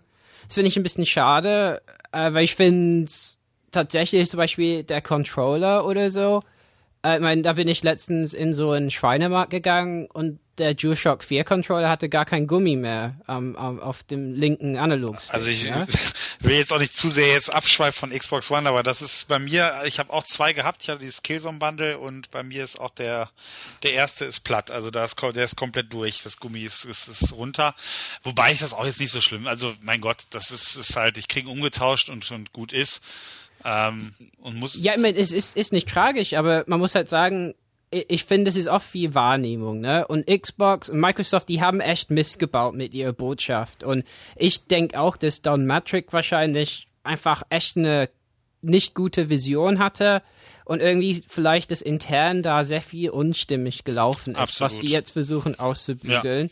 Ähm, und da haben die halt leider nicht in den Vordergrund gestellt, was die geleistet haben. Was die geleistet haben, ist ein Controller, der halt sich super gut anfühlt. Und, ähm, und das ist nicht zu unterschätzen, was für eine Arbeit das ist, denke ich. Und die haben anscheinend eine Basis geschaffen, softwaremäßig, wo die sehr viel, sehr schnell verändern können. Und das macht mir, mir, auf, mir auf jeden Fall Vorfreude auf die Zukunft. Und ich finde es auch cool, dass, dass, äh, dass Microsoft ein bisschen hinten an ist. Also, dass die das Gefühl haben, die müssen sich ein bisschen anstrengen, ähm, äh, äh, äh, weil ich glaube, das macht wieder die Konsole ein bisschen spannender. Also mein, meine einzige Angst ist, dass ich aufwache und irgendwann feststelle, ich habe äh, Dreamcast äh, mhm. gekauft. Ne? Es ist irgendwann, es heißt ja, äh, Microsoft steigt komplett aus, das klappt einfach nicht und es ist nur noch Sony gibt und weil mit Wii U hat in meinen äh, Verkaufszahlen hin und her von Xbox. Xbox ist ein bisschen schlechter als PlayStation 4, aber Wii U hat echt Probleme. Ich glaube, mit dem äh, Dreamcast äh, bist du bei der Wii U eher an der richtigen Adresse. Ja. Wobei, ich meine, Wii U hat auch Vorteile. Also ich, ich, ich finde es immer besser, wenn mehr als, also es sollte nicht nur so, so zwei, zwei große äh, Unternehmen geben, die Konsolen herstellen. Ähm, aber ich, ich finde es im Moment recht spannend wieder und ja, ist die Frage, ob Microsoft das ausgleichen kann, was die da in der Vision halt in Hardware schon irgendwie gegossen haben. Ne, dass die zum Beispiel ES-RAM haben, dadurch die GPU ein bisschen kleiner machen mussten. Man muss halt sagen, ne, viele, die verlangen, die Xbox, das kaufen die erst ab 350 Dollar oder so. Muss halt sagen, da verlangen die von Microsoft schon einen ziemlich herben Verlust, weil die Xbox One ziemlich genauso teuer ist wie die PS4 zu, äh, zu, zu herzustellen, weil einfach äh, die da durch, durch, die Architektur des Systems nicht wirklich viel sparen konnte, ES-RAM einzubauen. Äh, PS4, also Sony hat eigentlich ein, äh, halt einen besseren Deal bekommen ne, bei, bei APU und so. Von daher, ja, ich finde es sehr spannend, ob das letzten Endes zum Verhängnis wird oder nicht. Ähm, aber im Moment scheinen die sich sehr, sehr anzustrengen. Und ich finde auch, der, mein Mark Witten, der jetzt auch gegangen ist, der war nicht ein Schlimmer oder so, der war ähm, irgendwie ganz gut befreundet mit Major Nelson und ja, wir sind alle nett und ja. Ich meine, klar, die waren alle irgendwie auf der Bühne bei der schlimmen E3 jetzt letztes Jahr. Aber ich finde, im Moment setzen die auf jeden Fall interessante Signale. ID at Xbox äh, sieht spannend aus und bald wollen die freischalten, dass man irgendwie alle Xbox Ones als Dev-Kits nutzen kann. Das ist ja noch nicht so. Ja, also bleibt auf jeden Fall äh, sehr spannend und, und, und teilweise glaube ich, bei, ich glaube bei E3 werden wir echt so ein bisschen so einen Kampf erleben, der großen ich, wieder. Ich denke, was du sagst, es ist, es ist vielleicht auf der einen Seite, wenn man jetzt nur eine Xbox hat, sagt man ja, schade, dass die PS4 doch so ähm, ja im Moment überlegen scheint, also den Verkaufszahlen oder oder allgemein halt ähm, in der öffentlichen Wahrnehmung. Aber es ist wahrscheinlich für uns als One-Besitzer gar nicht so verkehrt oder eigentlich was Besseres kann uns kaum passieren, als dass Microsoft gerade so hinterherhechelt, weil dadurch ja sind sie halt äh, gefordert und und müssen sich bewegen und und versuchen viel zu machen für uns äh, für uns Spieler. Ähm, Gut. Also das ist schon eine gute Sache. Carsten, gibt es hm. irgendetwas auf der Xbox One, äh, was du bei der PS4 vermisst? Zum, Beispiel ein funktionierendes Laufwerk oder so. naja, das funktioniert ja jetzt wieder. Mhm. Ähm, eigentlich nicht. Also ich, für mich sind es halt eigentlich momentan auch noch zwei völlig identische Konsolen, weil ich auf diese ganzen Kinect-Spielereien und so auch gut verzichten kann. Also das wäre für mich jetzt kein, kein Kaufgrund für eine Xbox One.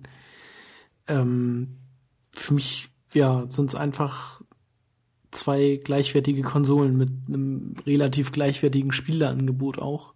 Da noch keine Konsole irgendwie so die über Exklusivtitel hat oder die, die Masse an Exklusivtiteln hat. Ähm, ja, ich hätte ich jetzt noch keine Konsole, würde ich wahrscheinlich auch noch nachdenken, was ich mir jetzt ähm, als Next Gen oder Current Gen inzwischen Konsole kaufen würde. Also das genau. Man, man kann In das irgendwie Situation nicht so wirklich sagen. Ich ja gerade so ein bisschen. Ich habe mich dahingegen noch nicht entschieden. Bei mir steht eine Wii U. Aber ähm, wenn ich da mich jetzt für eine PS4 oder Xbox One entscheiden würde, ähm, würde ich da nur im Fragezeichen antworten können. Äh, bei der Xbox One gefällt mir tatsächlich das äh, gesamte System besser als das, was äh, ich bei der PS4 äh, gesehen habe. Ebenso der Controller gefällt mir wesentlich besser mittlerweile als das äh, als der PS4-Controller. Aber sonst ähm, habe ich eigentlich irgendwie eher die Erwartung, dass Sony die Dynamik der PS3 mit diesen tollen Spielen, die in den letzten drei, vier Jahren äh, gekommen sind, ähm, dass die versuchen, diese Dynamik mit auf die PS4 zu ziehen und damit haben sie mich dann wahrscheinlich auch eher als mit der Xbox One. Aber ähm, ich bin jetzt noch nicht gewillt, mir da irgendwie was Neues zu kaufen, wahrscheinlich eher Richtung Jahresende und da kann er sich das Blatt mal wieder komplett gewendet haben. Ich bin auch sehr gespannt auf die E3, ähm, da auf alle drei Plattformen, was äh, dort uns gezeigt werden wird. Nintendo muss extrem viel zeigen, Sony und Microsoft werden extrem viel zeigen. Ich äh, denke mal, ähm, dass ich da wohl schon eher dann eine Entscheidung treffen könnte, also eine Vorentscheidung. Ähm, Sebastian, du hast, du hast dich für beide Konsolen entschieden. Robert ähm, hat für sich entschieden, dass ihm die Xbox One eher liegt. Ähm, ich denke mal, wir sind auf jeden Fall alle zufrieden mit dem, was wir haben. Ja. Und ich würde sagen, dann ja. machen wir den Sack jetzt hier zu. Wir haben jetzt auch schon über drei Stunden zusammen. Hm. Ähm, ich bedanke mich bei dir, Sebastian, bei dir, Robert, dass äh, ihr uns ja. hier beehren konntet. Ähm, Benjamin ist ja schon länger weg. Und mir hat Spaß gemacht. Ich hoffe, euch auch. Ja, jede Menge. Ja, gerne. Das war auf jeden Fall sehr gehaltvoll, was wir hier produziert haben. Und damit ähm, wünsche ich euch noch ein frohes Zocken und bis zum nächsten Mal. Tschüss. Tschüss. Ciao. Ciao.